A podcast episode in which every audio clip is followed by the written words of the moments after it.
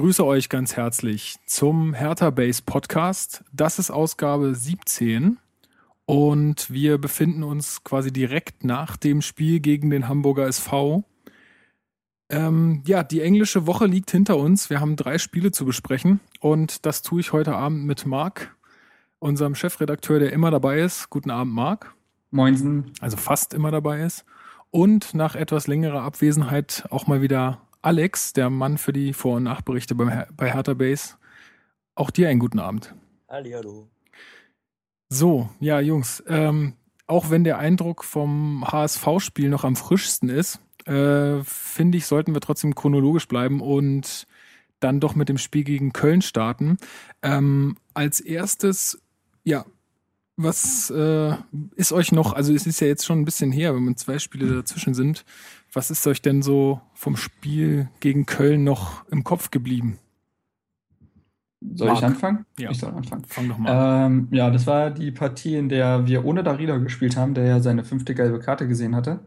Und ähm, waren die erste Halbzeit absolut spielbestimmt. Also ich glaube, Köln hatte zwar ganz gut begonnen und auch den, äh, die letzten fünf Minuten der ersten Halbzeit zwar noch ein bisschen draufgelegt, aber insgesamt waren wir da die absolut spielbestimmende Mannschaft und haben auch völlig verdient und äh, folgerichtig das ähm, Tor von Ibisevic dann gesehen, was durch eine wirklich schöne Kombination von äh, Haraguchi, Ibisevic und Kalu äh, entstand. In der zweiten Halbzeit, muss ich gerade überlegen, war das eigentlich Relativ eigentlich ruhig. relativ ruhig, genau. Also ich war muss zugeben, ich habe nur die erste Halbzeit, äh, die zweite Halbzeit gesehen und ähm, ja, da war da jetzt auch nicht mehr viel.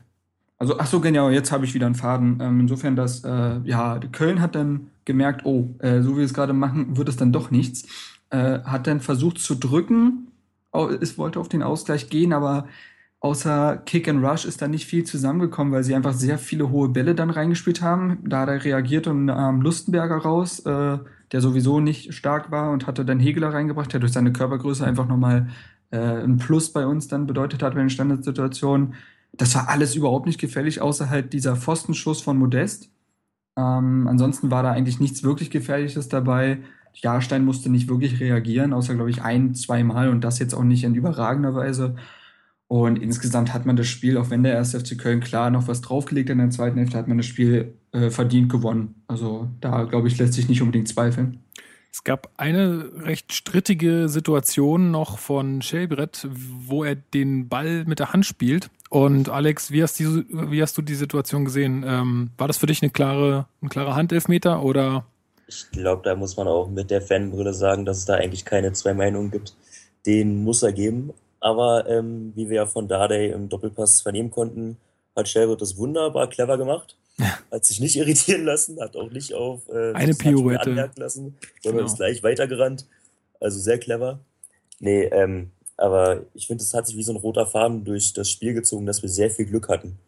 Ähm, wenn, ich mir, wenn ich mich an das Tor erinnere, dann hat Shelbert da ja mitten im Kölner Mittelfeldspieler irgendwie mit der Bande noch so gespielt, also hat dann gegen den Kölner gespielt. Dadurch ist der Ball dann erst zu Haraguchi gekommen. Klar, Kalu macht es dann sehr abgeklärt mit der Vorlage, aber Aber der Ball ist gar nicht zuerst zu Haraguchi gekommen. Es, äh, nee, Also war denn tatsächlich, tatsächlich, Also war, tatsächlich hat, äh, also ja, genau, Shelbrett spielt den vermeintlichen Fehlpass, wobei bei Shelbretts momentaner Form vielleicht war das so gewollt. äh, und der Ball kommt zu Lustenberger. Und der Mhm. spielt ihn dann äh, mittig rein.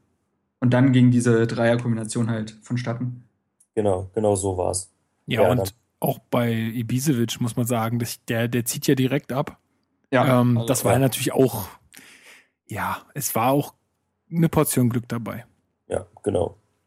Und das hat sich dann mit dem nicht gegebenen Elfmeter dann so fortgezogen. Ja, und außer dem Pfostenschuss von Modest war dann auch nicht so viel von Kölner Seite. Also ganz am Anfang hatten sie, glaube ich, eine sehr gute Chance durch Mavrei, der den Ball dann äh, per Kopf ganz knapp neben den Pfosten setzt. Aber abgesehen davon geht der Sieg schon in Ordnung. Ja, muss ich auch sagen. Was ich ein bisschen schade fand oder was ich so ein bisschen, wo ich mir, ja, wo ich immer so ein bisschen an den Kopf gefasst habe und ge gesagt habe, so, ja, Leute, das ist irgendwie ein bisschen unsouverän. Also Dardai steht nach dem Spiel beim Interview bei Sky und wird dann auf den Handelfmeter angesprochen und sagt dann irgendwie solche Sachen wie, ja, der Bildschirm ist so klein, ich kann das jetzt hier gar nicht erkennen. Und ähm, auch, wo sie es ihm dann anscheinend echt nochmal näher hingeschoben haben, ähm, sagt er das Gleiche dann nochmal, wo ich dann auch so gedacht habe, ah, Mann, ey, kann man auch einfach mal sagen, ja, Glück gehabt. Viel cooler fand ich ja, viel cooler fand ich ja Schellbrett, der gesagt hat, das ist Freistoß.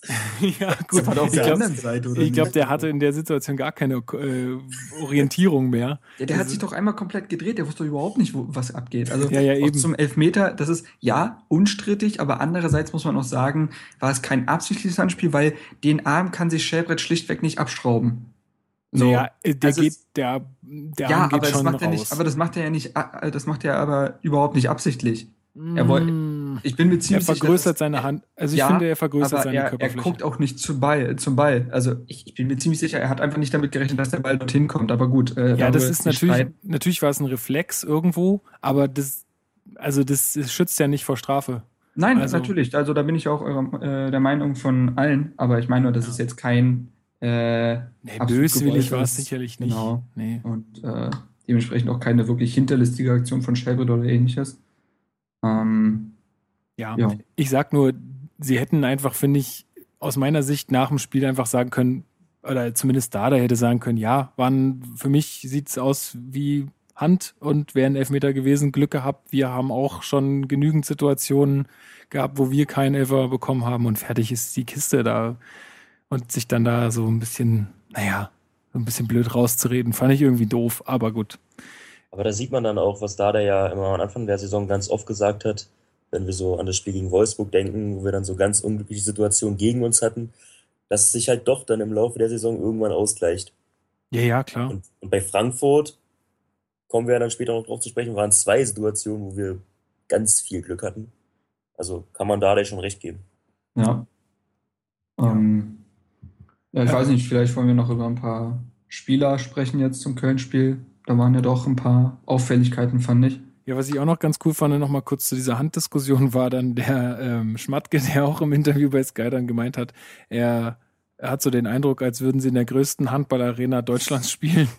Das Also wahrscheinlich auch, ähm, das war super. ich weiß gar nicht, ob das von Hannover damals äh, Ja. in Köln war oder Mhm. das war in Hannover, ne? Nee, nee, nee, es war in Köln. Das war Ah, in ja, Köln. okay. Ja, also wo quasi der, äh, der Hannoveraner dann den Ball mit der Hand über die Linie bringt. Ähm, Konnte fand man ich- nicht sehen. Man Fand ich auch ganz, ganz lässig von, von ihm eigentlich so, von der Art her, wie er das so rübergebracht hat. Ich meine, die Kölner sind schon echt geschlagen.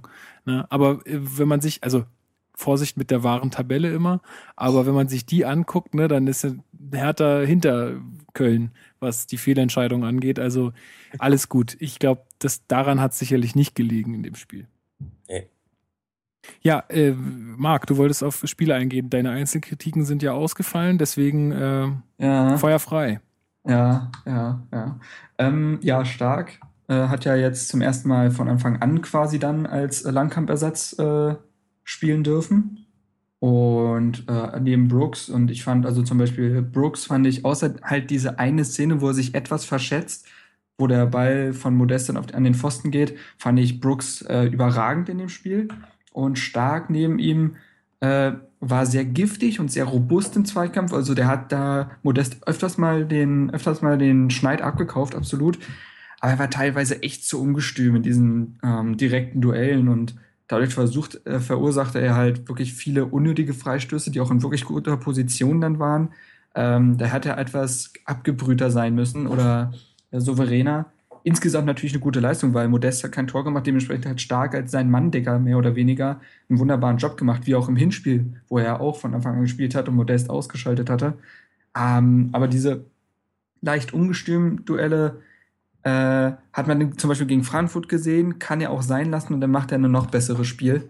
Ähm, aber es war sich- sicherlich äh, eine Leistung, die absolut in Ordnung gehen. Ja, geht. also ich finde so als, als Langkampersatz, finde ich, hat er eine super Ausstrahlung.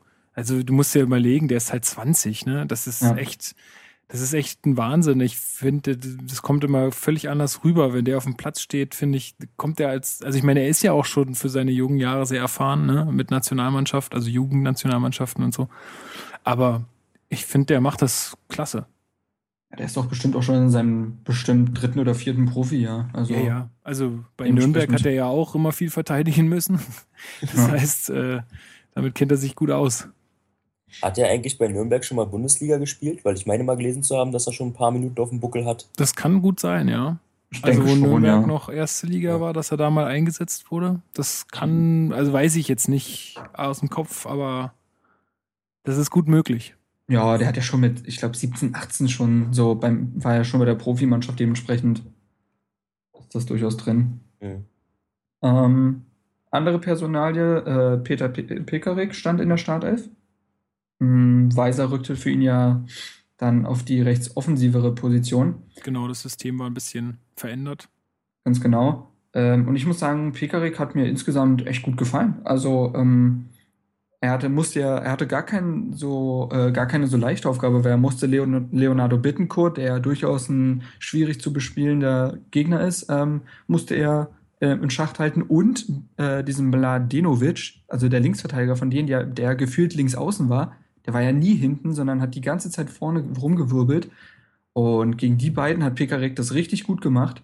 Ähm, hat 60 Prozent seiner Zweikämpfe gewonnen. Und über seine Seite wurde nicht eine erfolgreiche Flanke gespielt. Ähm, insgesamt nur eine überhaupt. Und die kam halt nicht an. Und dementsprechend war das auch, glaube ich, sehr, sehr wichtig für seine Innenverteidiger, weil setzt sich mal gegen Anthony Modest in 90 Minuten die ganze Zeit durch, besonders in der Luft. Und ich glaube, da hat Pikarek sehr viel Schwung aus diesem ganzen Kölner Angriffsspiel genommen, dadurch, dass er halt so defensiv so stark war. Ähm, kurzer Einwurf hier. Ich habe gerade noch mal ähm, nachgeschaut. Niklas Stark hat sogar 600 Minuten in der ersten Bundesliga gespielt. Also zwölf Spiele hat er gemacht. Also sogar recht Ein erfahrener Hase. Also im Moment, da kommt jetzt das von Hertha mit oben drauf. Äh, also, aber der hat ja nicht zwölf Spiele für uns gemacht, oder? Nee. Nee. Nee, nee, nee, nee, nee. Also da, da genau. Also das, da war auch auf jeden Fall ein bisschen was von Nürnberg noch dabei. Mhm, okay. Ja, also mir hat das System mit, mit äh, Pekarik in der, also außen, als Außenverteidiger und Weiser ein bisschen weiter vorne auch ganz gut gefallen. Das hat auch ganz gut funktioniert in dem Spiel. Ich war gespannt, als ich das dann gelesen habe, fand ich, also damit hatte ja auch irgendwie gar keiner gerechnet. Ne? Also wir hatten ja im Podcast noch gesagt, naja, Baumi ist auf jeden Fall gesetzt, der kommt auf jeden Fall rein. Und äh, ich kann mich noch erinnern, du, Marc, hattest dann gesagt, ja, mal gucken, was Dada sich einfallen lässt. Manchmal überrascht er ja auch komplett. Ja. Äh, oder Christopher war das, ich weiß es nicht mehr. Aber äh, genauso kam es dann jetzt letztendlich ja auch, ne? Also da hatte irgendwie keiner so richtig mit gerechnet, dass man dann doch solche Umstellungen vornimmt, damit es dann irgendwie letztendlich passt. Aber ja, äh, hat ja funktioniert. Aber mhm. das, das muss auch ein brutaler Schlag für ähm, Stocker und Baumjohann sein. Also da fällt dann schon mal der Stamm-Kreativspieler aus in der Zentrale. Und eigentlich muss er sich, also muss da der sich für einen von den beiden entscheiden und er entscheidet sich für keinen von beiden. Ja, finde ich auch bitter. Das ist echt also, brutal. Ja, äh, aber ich meine, klar, er wird seine Gründe haben. Ne? Das ist ja, das Spiel hat ihm ja auch recht gegeben, aber es ist für die beiden ja, ja für sehr die beiden schwierig. sehr bitter. Also gerade für Stocker. Ja, gut. Also Stocker ist echt so eine Personalie, da könnte man einen Podcast alleine drüber machen. Ne? Ähm, Tatsächlich äh, habe ich mir auch so einen Punkt gemacht, äh, der wurde ja eingewechselt. Zwar gefühlt für drei Minuten, aber das war sein erster Einsatz seit zweieinhalb Monaten. Ja. Ähm, und jetzt auch in den beiden anderen Partien der englischen Woche hat er auch nochmal äh, über zehn Minuten bekommen. Ich will, jetzt nicht, ich will jetzt nicht hochtrabend sagen, das könnte die Wende sein, aber es ist eindeutig mehr als in den Spielen davor. Und ich glaube, war das nicht sogar? Nee, es war gegen Frankfurt. Da hat, wurde er eingewechselt und äh, da kommen wir noch zu. Ähm, ja, und dann hatte ich noch zwei, nee, drei, tatsächlich drei Personalien zum Spiel noch. Das wären Haraguchi, Lustenberger und Schellbrett. Ähm, aber vielleicht könnt ihr ja erstmal eure Eindrücke schildern. Ich will da jetzt nicht irgendwie einen Monolog führen. Naja, gut, äh, Schellbrett sind wir uns, glaube ich, alle einig, dass das äh, eine schon sehr herausragende Leistung war im Mittelfeld. Sowohl mit dem Fuß als auch mit der Hand. Ja, gut. Herausragend. ja, das ist ein wunderbares Wortspiel. Ähm, ich ja, finde, Shelbert hat sogar im Vergleich zur Hinrunde nochmal eine Schippe draufgelegt. Ja, also diese, diese, was ihn halt auszeichnet, dieses punktgenaue Grätschen, dem, also da im Mittelfeld alles platt machen, was irgendwie nur den Ansatz von, von Spielkultur erahnen lässt. Also jetzt auf der Gegenseite platt machen, ne? Das ist schon, schon Ja. echt Und, eine nicht, Stärke, die er hat. und das nicht in Niemeyer-Manier. Ich, ich bolz einfach alles kaputt, sondern nee, nee, ich Schön. sag ja, smooth. mit Timing. Ja, ja, genau. Und das fällt mir ganz, also gerade im Moment ganz viel auf, gerade im Vergleich zum, äh, zu Wladimir Darida, der nicht die glücklichste Form hat, um es mal vorsichtig auszudrücken, dass äh, Schellbrett im Gegensatz zu ihm auch in brenzlichen Situationen immer die Ruhe behält und entweder den Pass über Außen spielt oder dann halt nochmal den Rückpass spielt, aber du siehst nie einen total unkontrollierten Pass, der ins Aus geht oder zum Gegner. Also der hat eine Ruhe am Ball, das ist der Wahnsinn. Ja. Trotz des Tempos. Also ich muss auch sagen, Schellbrett ist so der Meister der Ballverarbeitung. Also ich finde, da gibt es kaum einen besseren in der Bundesliga. Also nehmen wir jetzt mal die Top-Teams mit Dortmund und Bayern raus. Äh, also Schellbrett kann jeden Ball behaupten, den er bekommt. Und das technisch fein und körperlich robust. Also er findet da so eine Linie, wo er jeden Ball am Fuß behält und eine Lösung findet. Also da können drei Mann auf den raufrennen und ihn pressen. Er findet immer noch irgendeine Lösung. Und ich finde auch, äh, er hat ein paar Prozent sogar noch raufgelegt, wie Alex gesagt hat, weil sein Spiel jetzt ein bisschen dominanter ist und er, wenn jetzt zum Beispiel Lustenberger oder Darida halt in einem Formtief sind oder kein gutes Spiel abliefern, hat er mittlerweile auch das Selbstbewusstsein oder die ja, die, ähm, Selbstverständlichkeit in sich, ähm, das Spiel dann zu machen. Und wenn wir jetzt zum Beispiel auf Lustenberger gucken, in dem Spiel gegen Köln, äh, fand ich ihn überhaupt nicht stark. Ähm, und er hat auch überhaupt keine Spielkontrolle gebracht. Er hat viele, ich sag jetzt, also klingt ein bisschen böswillig, aber Alibi-Pässe gespielt im Ballbesitz, also von links nach rechts geschoben. Und ähm, Schellbretts Pässe haben sehr oft extrem viel Gewicht und sind so richtige Nadelstiche, diese berühmten Außenrisspässe, die er spielt, äh, auf die Außen zum Beispiel. Das sind, die haben richtig Gewicht und äh, sind deswegen fürs Angriffsspiel extrem wichtig. Der spielt dann vielleicht den ersten Pass eines wirklich richtig guten Angriffes und das unterscheidet ihn zum Beispiel von Lustenberger, der in den letzten Wochen ähm, auch etwas überspielt wirkt und ja, er sucht auch, irgendwie so ein bisschen nach seiner Form. Also und auch ein bisschen, äh, was die Spielkultur betrifft, auch etwas überfordert. Und da muss man sagen, ist Schellbrett momentan einfach so wichtig für die Mannschaft. Also gehe ich auch richtig mit der Annahme oder mit der Aussage, dass äh, Lustenberger ja in allen drei Spielen jetzt ausgewechselt wurde? Gegen Frankfurt hat er Hat nicht er gespielt, durchgespielt? Hat er Ja. gegen Frankfurt hat er gar nicht gespielt. Genau, da hat er gar nicht gespielt. Ah ja, richtig, korrekt. Ja. Ja. Naja, also, Also er hat kein sogar Spiel noch schlimmer. durchgespielt, ja. Er hat kein Ja. Spiel durchgespielt. Ja, also das, das zeigt ja auch irgendwo, wo er da momentan steht. Ich hätte sogar erwartet, dass da der ihn auch in Hamburg auf der Bank lässt.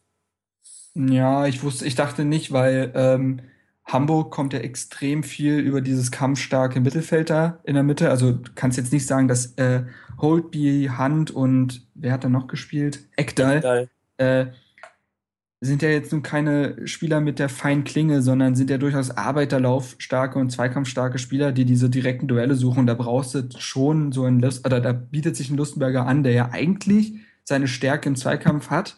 Da ist er ja eigentlich brutal stark. Und es hätte, hat schon in dem Spiel gepasst, hätte er halt nicht so gespielt, wie er gespielt hat.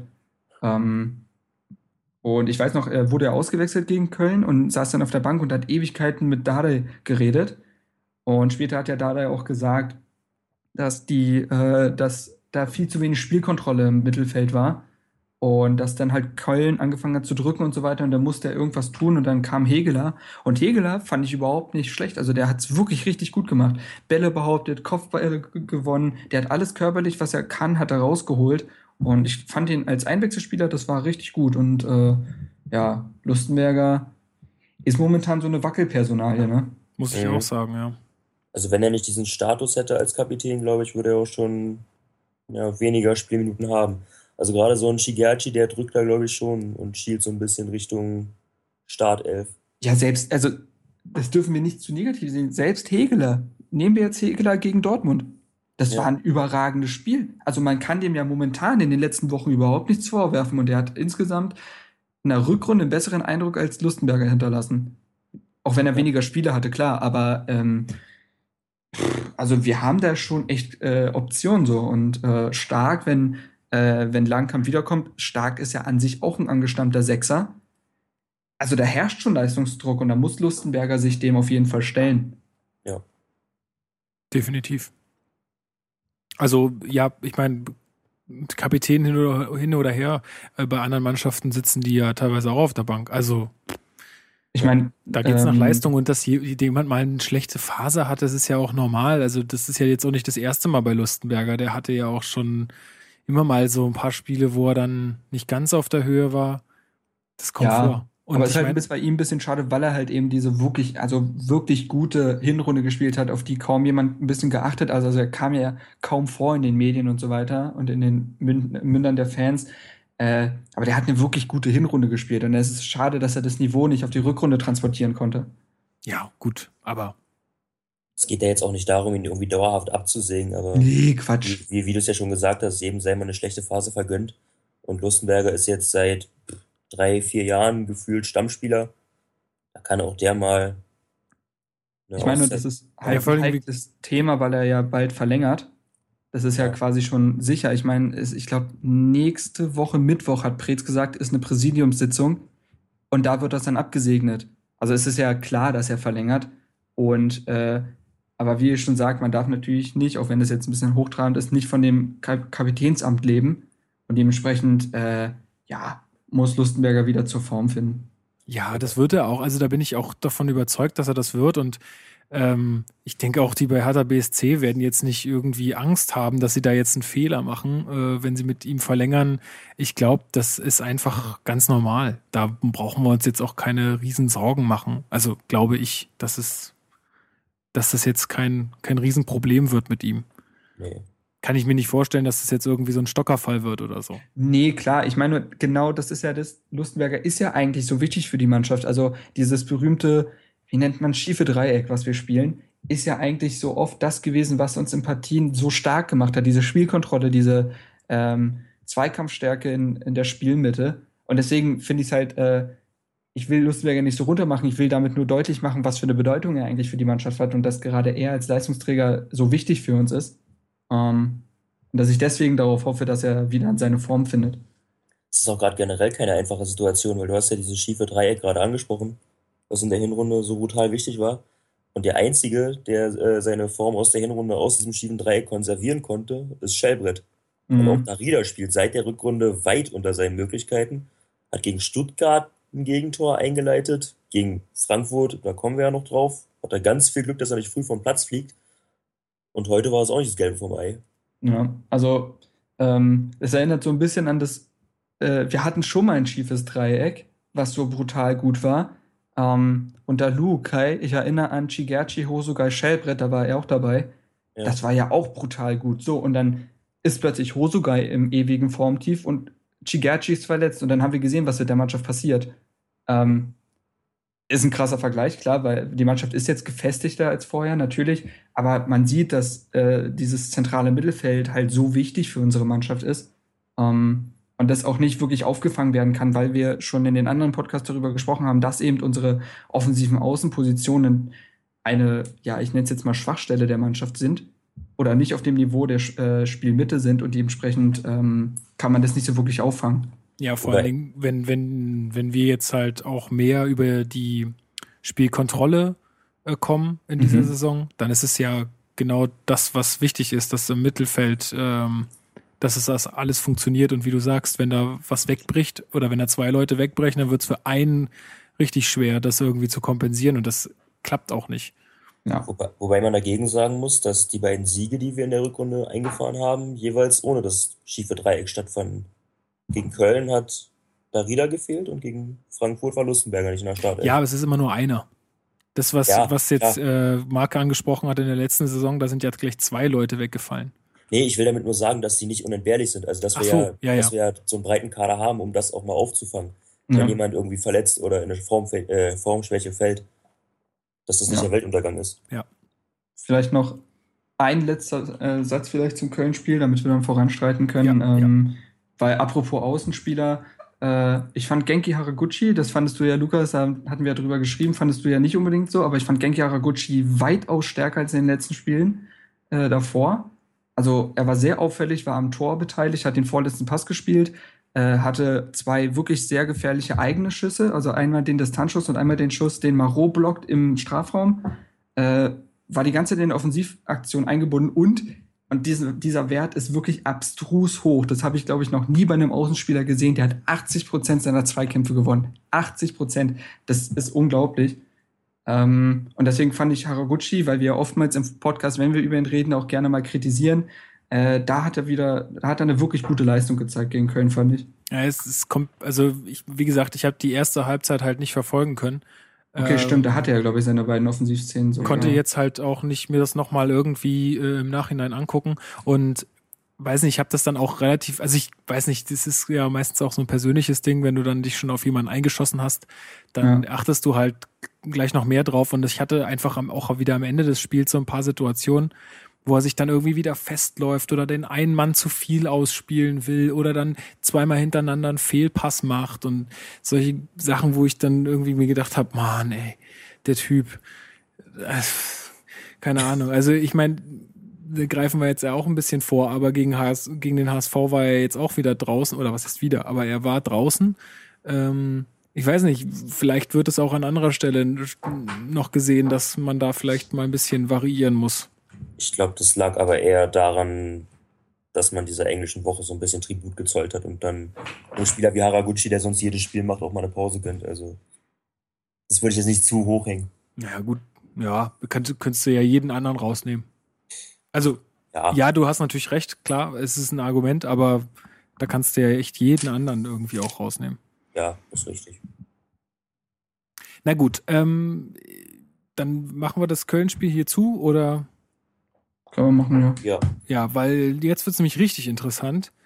Äh, da können wir auch gleich mit anfangen. Ähm, in der Partie gegen Frankfurt in der vierten Minute oder zumindest äh, ganz zum Anfang der Partie, äh, ja, leistet sich Darida äh, eine, einen kleinen Kon Konzentrationsfehler und äh, verliert den Ball gegen Fabian äh, und begeht dann ein taktisches Foul. Ich habe mir das gerade nochmal angesehen. Also das war ungefähr, also auf der Hälfte zwischen Strafraum und Mittellinie. Äh, die beiden Außenverteidiger stark und ah, helft mir schnell. Brooks. Äh, Aber äh, Brooks und Stark waren die beiden. Genau. Äh, ja, nicht Außenverteidiger, aber auf den Außen ähm, waren relativ weit weg und alle haben eigentlich schon gedacht, ja gut, das war's. Rot. Äh, ich weiß nicht, ob ihr irgendwas anderes gesehen habt oder in dem Moment gedacht habt, aber ich war, hab ich ich habe durchgeatmet, als die gelbe Karte zum Vorschein kam. Ja, na, ich war ja im Stadion, da sieht man das ja immer ein bisschen anders. Also kann ja sein, dass es an den Fernsehbildschirmen irgendwie anders aussieht, aber die Situation war ja sogar auf die Kurve zu. Also da konnte ich nicht viel nicht sehen. Also ich war mir sicher, das muss rot geben. Die Sportschau hat sich dann, glaube ich, sogar noch aufgedröselt, dass Brooks und ähm, Stark jeweils 20, 20 Meter. beziehungsweise 26 Meter sogar irgendwie wegstanden von der Also ich Situation. glaube, Brooks Also- waren 19 Meter. ja, genau, 19 und Stark war, glaube ich, irgendwie 24 bis 26. So, also, äh, da, die wären da nie im Leben an Fabian rangekommen. Der wäre frei durchgelaufen. Äh, ja, und dann hat sich der Schiedsrichter, ich glaube, Kircher war es, ja, sehr viel Zeit gelassen mit seiner Entscheidung. Ähm, ja, also, man hätte ja erwartet, dass er sofort die rote Karte zieht. Und hat es dann tatsächlich bei der gelben Karte belassen, was dann, ja, sehr überraschend war und dem Spiel eine ganz andere Wendung hätte geben können. Ja, also ich hatte, ich hatte über unseren Twitter-Account dann auch noch die Colinas Erben angeschrieben. Äh, Colinas Erben, nochmal hatte ich schon ein paar Mal erwähnt, äh, Schiedsrichter-Podcast. Ähm, die schreiben auch für NTV, also eine Kolumne immer nach jedem Spieltag. Und da hatte ich dann mal nachgefragt, äh, gelb korrekt, weil er nicht letzter Mann war oder rot, weil Notbremse. Und dann hatte auch der Alex Feuerherr dann geantwortet und sagte oder schrieb, es geht nicht darum, ob der in der Situation letzter Mann war, sondern ob äh, hier eine klare Torchance quasi verhindert wird und ob die anderen beiden ähm, Außenspieler noch an den Ball gekommen wären oder ihn hätten noch stoppen können. Und äh, Stark zeigt es auch an, in, also zu den, zu den Frankfurtern, da und da stand noch jemand und die hätten noch eingreifen können. Also dadurch, dass das jetzt auch nicht an der Strafraumgrenze war, ne, kann, konnte er wahrscheinlich in der Situation nicht eindeutig sagen, okay, hier ist eine klare Torchance verhindert worden, Mhm. sondern hat sich dann dafür entschieden, gerade wahrscheinlich auch im, also weil es halt noch so früh im Spiel war, zu sagen, ich kann das jetzt hier nicht zweifelsfrei beurteilen, ob er jetzt ein Tor geschossen hätte ähm, oder ob hier eine Großchance verhindert wird und hat sich deshalb für Gelb entschieden, weil zu, man muss ja auch wirklich sagen, das war, wie gesagt, auch noch bestimmt 40 Meter bis zum Tor. Da kann noch so viel passieren. Der kann den Ball sich zu weit vorlegen, weiß ich nicht, ihn, ihn nochmal verstolpern. Brooks vielleicht ist, ist gefühlt doppelt so schnell wie ein normaler Innenverteidiger, das darf man auch nicht Vielleicht vergessen. ist Brooks ist auch wirklich schnell. noch am Ball. Ja, also das weiß man, wie gesagt, also das können wir alles nicht beurteilen. Ja, wie gesagt, wenn es an der Strafraumgrenze ist, ist, muss es rot sein und dann hätte er auch rot gegeben, bin ich mir hundertprozentig sicher. Aber in der Position kann man, finde ich, nicht von einer Fehlentscheidung sprechen. Ich meine, wir haben die Zeitlupenbilder, das hat der Alex vorher auch geschrieben. Äh, mit Zeitlupenwissen ist es natürlich jetzt alles einfach. Da kann man schon sagen, okay, das ist, da muss viel passieren, damit es keine klare Torchance wird. Aber ähm, ja, so kann man das zumindest mal erklären, dass er da nur gelb gibt, wo wir natürlich auch Riesenglück haben, ja. Ähm, ja, was ich zu der Szene aber unbedingt sagen will, und ähm, das ist der Pass von Jahrstein. Der ist nämlich nicht gut. Sagen wir es mal ja. so. Der ist nicht gut. ähm, der ist deswegen nicht gut. Erstens, weil Jahrstein wissen muss, wie es unser, um unseren Rasen momentan bestellt ist. Und der ist auch trotzdem nicht sauber gespielt. Der hoppelt extrem zu Darida. Das ist kein Ball, der am Boden bleibt. Das heißt, es ist für Darida echt schwer, den Ball anzunehmen. Und Jahrstein hat es gefälligst zu sehen, wenn Darida direkt von dem Spieler auch angegriffen werden kann in seinem Rücken. Weil Darida kann das nicht wissen. Ähm, und da möchte ich nämlich zu sagen, das hat er im Stuttgart-Spiel genauso gemacht auf Darida. Daraufhin ist das, äh, ist das Tor von Stuttgart passiert. Ich glaube, das 2-0. Mhm. Ähm, ja, das war das 2-0. Genau dieselbe Szene. Und das hat er in diesem Spiel nochmal, also in Frankfurt nochmal gemacht, so ein Pass. Da ist nichts passiert, aber es war wieder genau das Gleiche. Ich, ich, ich lobe Jahrstein dafür, dass er fußballerisch Welten besser ist als Kraft, dass er mitspielt und so weiter. Aber diese Pässe hat er sich gerade angewöhnt und das muss er ganz schnell aus seinem Spiel bekommen, weil das ist, höchst gefährlich und ich würde da Darida nicht die Alleinschuld zuschreiben bei dem bei dieser Szene gegen Frankfurt. Also äh, das muss Jahrstein cleverer machen, denn von mir aus drösche den Ball halt über die Mittellinie. Das darf doch ein Torwart auch. Das muss ja nicht immer der feine Pass sein. Und da ja, aber das muss ist ja sagen, schon, das gefällt mir nicht. Das ist ja schon alles kalkuliert. Ich meine, das hast du heute wieder gesehen und das hast du auch gegen Frankfurt gesehen. Das sind immer diese Bälle hintenrum. Auch, ich finde das eh super riskant teilweise. Ja, also Frankfurt ist ja auch extrem früh raufgegangen auf Hertha. Das haben die ja auch teilweise wirklich ganz gut gemacht, dass äh, die uns wahnsinnig unter Druck gesetzt haben ähm, so, immer sofort angelaufen sind, weil sie wussten, okay, wir spielen da immer hinten rum. Das ist ja jetzt so Mode bei uns momentan. Ähm, und dass dann halt solche Sachen passieren können, das war mir völlig klar. Ich finde das eh sehr riskant und ja, das so sowas passiert dann halt, wenn du da tausend Pässe spielst, naja, dann geht einer mal daneben. Ja, aber an sich macht man macht Hertha das ja so, dass Jahrstein zusammen mit der Innenverteidigung so ein Dreieck aufbaut genau. und die das spielen. Und sobald dann einer der beiden angelaufen wird, zieht sich Schellbrett, Lustenberger oder Darida nach hinten und äh, spielen den äh, Ball abnehmer, beziehungsweise lassen den Ball nur so klatschen, wie man sagt. Ne? Ja. Also so. Und es darf eben nicht passieren, dass Jahrstein den Mittelfeldspieler anspielt, weil der von viel mehr Spielern umringt ist. Das war ja auch kein kurzer äh, Pass der war ja recht lang für, für so einen niedrigen Pass. Das war ja, wie du gesagt hast, das waren ja etliche Meter noch zum, äh, vom Strafraum weg. Und das darf er einfach nicht tun. Also klar, das Hertha-Aufbauspiel ist nicht völlig unriskant, aber dennoch war es ein Fehler von Jahrstein da, ihn anzuspielen und nicht einen der Innenverteidiger oder halt nach, weit nach draußen zu spielen. Er darf nicht den anlaufenden Mittelfeldspieler anspielen, weil der von viel mehr Spielern umringt ist. Ja, äh, ja, du hast natürlich vollkommen recht. Ähm, allgemein fand ich, waren wir im Kopf irgendwie noch in der Anfangsphase relativ, ja, irgendwie nicht da. Also es waren irgendwie viele individuelle Fehler, viele Fehlpässe, ähm, fand, äh, hatte ich den Eindruck. Und äh, das hat dann irgendwie dazu gepasst, ne? Also vielleicht war man dann auch ein bisschen verunsichert. Ich hatte so ein bisschen das Gefühl, dass wir dieser Favoritenrolle nicht gerecht wurden, weil das war so mein Eindruck es ist ja in der Stadt und auch bei uns eigentlich jeder davon ausgegangen, dass wir das Spiel gewinnen. Und gefühlt war das seit dem Hinrundenspiel in Darmstadt so das Spiel, wo wir die größte Favoritenrolle inne hatten. Also es gab gar keinen Zweifel, dass wir Frankfurt weghauen, weil die gerade in einer furchtbaren Form sind und ja auch heute ihren Trainer entlassen haben und tief drin im Abstiegskampf stecken. Dann war ihr Top-Torjäger Alex Meyer, über den in der Offensive alles läuft, äh, verletzt. Genau, der war verletzt, das äh, haben wir vergessen zu sagen, ja. Genau, also war eigentlich klar, offensiv kann da nichts gehen. Und das schien uns in der ersten Halbzeit irgendwie ja gebremst zu haben. Also es war wirklich unterirdisch, was wir da abgeliefert haben. Wir hätten eigentlich mindestens drei Aktionen von Frankfurt ausnutzen können zum Tor. Also das Aufbauspiel der Frankfurter war schrecklich, von Fehlpassen gesät bis zum geht nicht mehr. Und das Einzige, was noch schlechter war, war das, was wir daraus gemacht haben, nämlich nichts. Und äh, ja, das konnten wir dann irgendwie erst so in der zweiten Halbzeit ein bisschen ablegen. Ja, absolut. Also die zweite Halbzeit hat man auch gleich gesehen. Sind wir viel besser im Spiel gewesen, fand ich. Ähm, die, da, also ich sehe es hier gerade vor mir, die, die, die Grafik für die gelben Karten. Sofort auch äh, gleich am Anfang der ersten Halbzeit irgendwie zwei gelbe für, für Frankfurt. Da merkst du auch immer so ein bisschen, okay, da wird auch mehr Druck von uns gekommen sein.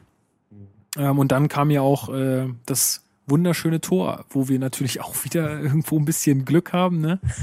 Aber ja, Kalu macht das klasse auf der linken Seite, dribbelt sich wieder, so wie man das jetzt von ihm schon öfter gesehen hat, irgendwie so in den Strafraum rein, legt dann ab und ähm, Weiser nimmt den aus, ja, also ohne, ohne ihn nochmal anzunehmen und packt den halt oben links rein. Ja, also viel Glück dabei, aber wirklich schön gemacht. Also aber die Geste von Weiser danach gepasst. ist unbezahlbar. Die ist unbezahlbar. Was sollte das war das so ein bedeuten? Sandro Wagner Torjubel, so von wegen, Ja, ey, ja. Jungs, ich wusste ganz genau, was ich da tue. Genau, Den mache ich im Training immer so. genau. Viel Ähm, schöner fand ich, was er auf äh, Facebook danach geschrieben hat. Da meinte er dann, ja, der Ball ist mir ein bisschen abgerutscht. ja. Direkt in den Winkel hauen. genau Ich richtig abgerutscht, würde ich sagen. Mann, ey, 9 von 10, nicht 10 von 10. Aber nein, äh, was ja da, was diese Wende in der zweiten Halbzeit ja auch veranlasst hat, war der, die Systemumstellung von Dada. In der ersten Halbzeit hatten wir ja ein 4-4-2 gespielt mit Kalu und Ibisevic vorne drin. Und ähm, das hat absolut gar nicht funktioniert. Also Darida hat in der ersten Halbzeit katastrophal gespielt, also extrem viele Be äh, Fehlpässe, keine Ballkontrolle, wirklich ganz, ganz schlimmes Spiel von Darida. Ähm, in der zweiten Halbzeit war er dann immerhin unauffällig. Ähm, und Kalu, Ibisevic wurden, konnten überhaupt nicht eingebunden werden. Also Kalu ist dann oft auf die Außen abgebrochen, hat da zwar Zweifel gewonnen, aber da ist nichts draus entstanden. Außer diese eine Chance von Ibisevic, was er wirklich phänomenal gut macht, aber der Schuss dann letztendlich nicht mehr so gefährlich war. Ähm, und dann haben wir in der zweiten Halbzeit ja auf ein 4-2-3-1 umgestellt. Und das hat dann wieder viel besser funktioniert. Und dann hat die zweite Hälf Hälfte echt für das entschädigt, was äh, die erste Halbzeit verbrochen hatte. Ähm, und das 2 zu 0 von Kalu wird ja vorbereitet von dem eingewechselten Shigerchi. Klar, es ist dann Assist, aber es ist ja jetzt äh, 80 Prozent des Tores gehören Kalu. Aber die Übersicht muss Shigerchi erstmal haben, ähm, um den so zu spielen. Und ich muss sagen, das unterstreicht mal wieder meine Meinung, dass Shigerchi ein zentraler Mittelfeldspieler ist und kein Außenspieler. Ja, absolut. Ich meine, solche Ähm, Pässe hat er ja auch schon öfter mal gespielt, ne? Ganz genau. Also, er hat da die Übersicht. Natürlich ist es nicht absolut Weltklasse, was er dann, was er für einen Passer spielt, aber du musst erstmal so schnell handeln können. Das hat uns in der ersten Halbzeit gefehlt, das auszunutzen, diese Umschaltsituation. Und was Kalu dann macht, das ist, der Typ ist einfach eine Maschine in, der, in dieser Saison. Und besonders in der Runde ist der mal, ist der so brutal gut. ja, und dann aber auch den Ball, also klar, da bis vors Tor zu kommen, in Ordnung, das ist schon mal eine Leistung, aber den Ja. dann auch noch so zu versenken. Viele schießen den dann direkt auf den Torwart oder rechts daneben oder drüber oder wo auch immer hin, aber war für mich auch sofort klar, dass der reingeht. Ja, ich hatte auch, man hat bei, wollte ich gerade sagen, man hat bei Kalu einfach genau dieses Selbstbewusstsein wie früher von den großen Hertha-Spielern. Okay, was der macht, das wird jetzt auch, das funktioniert und das wird ein Tor.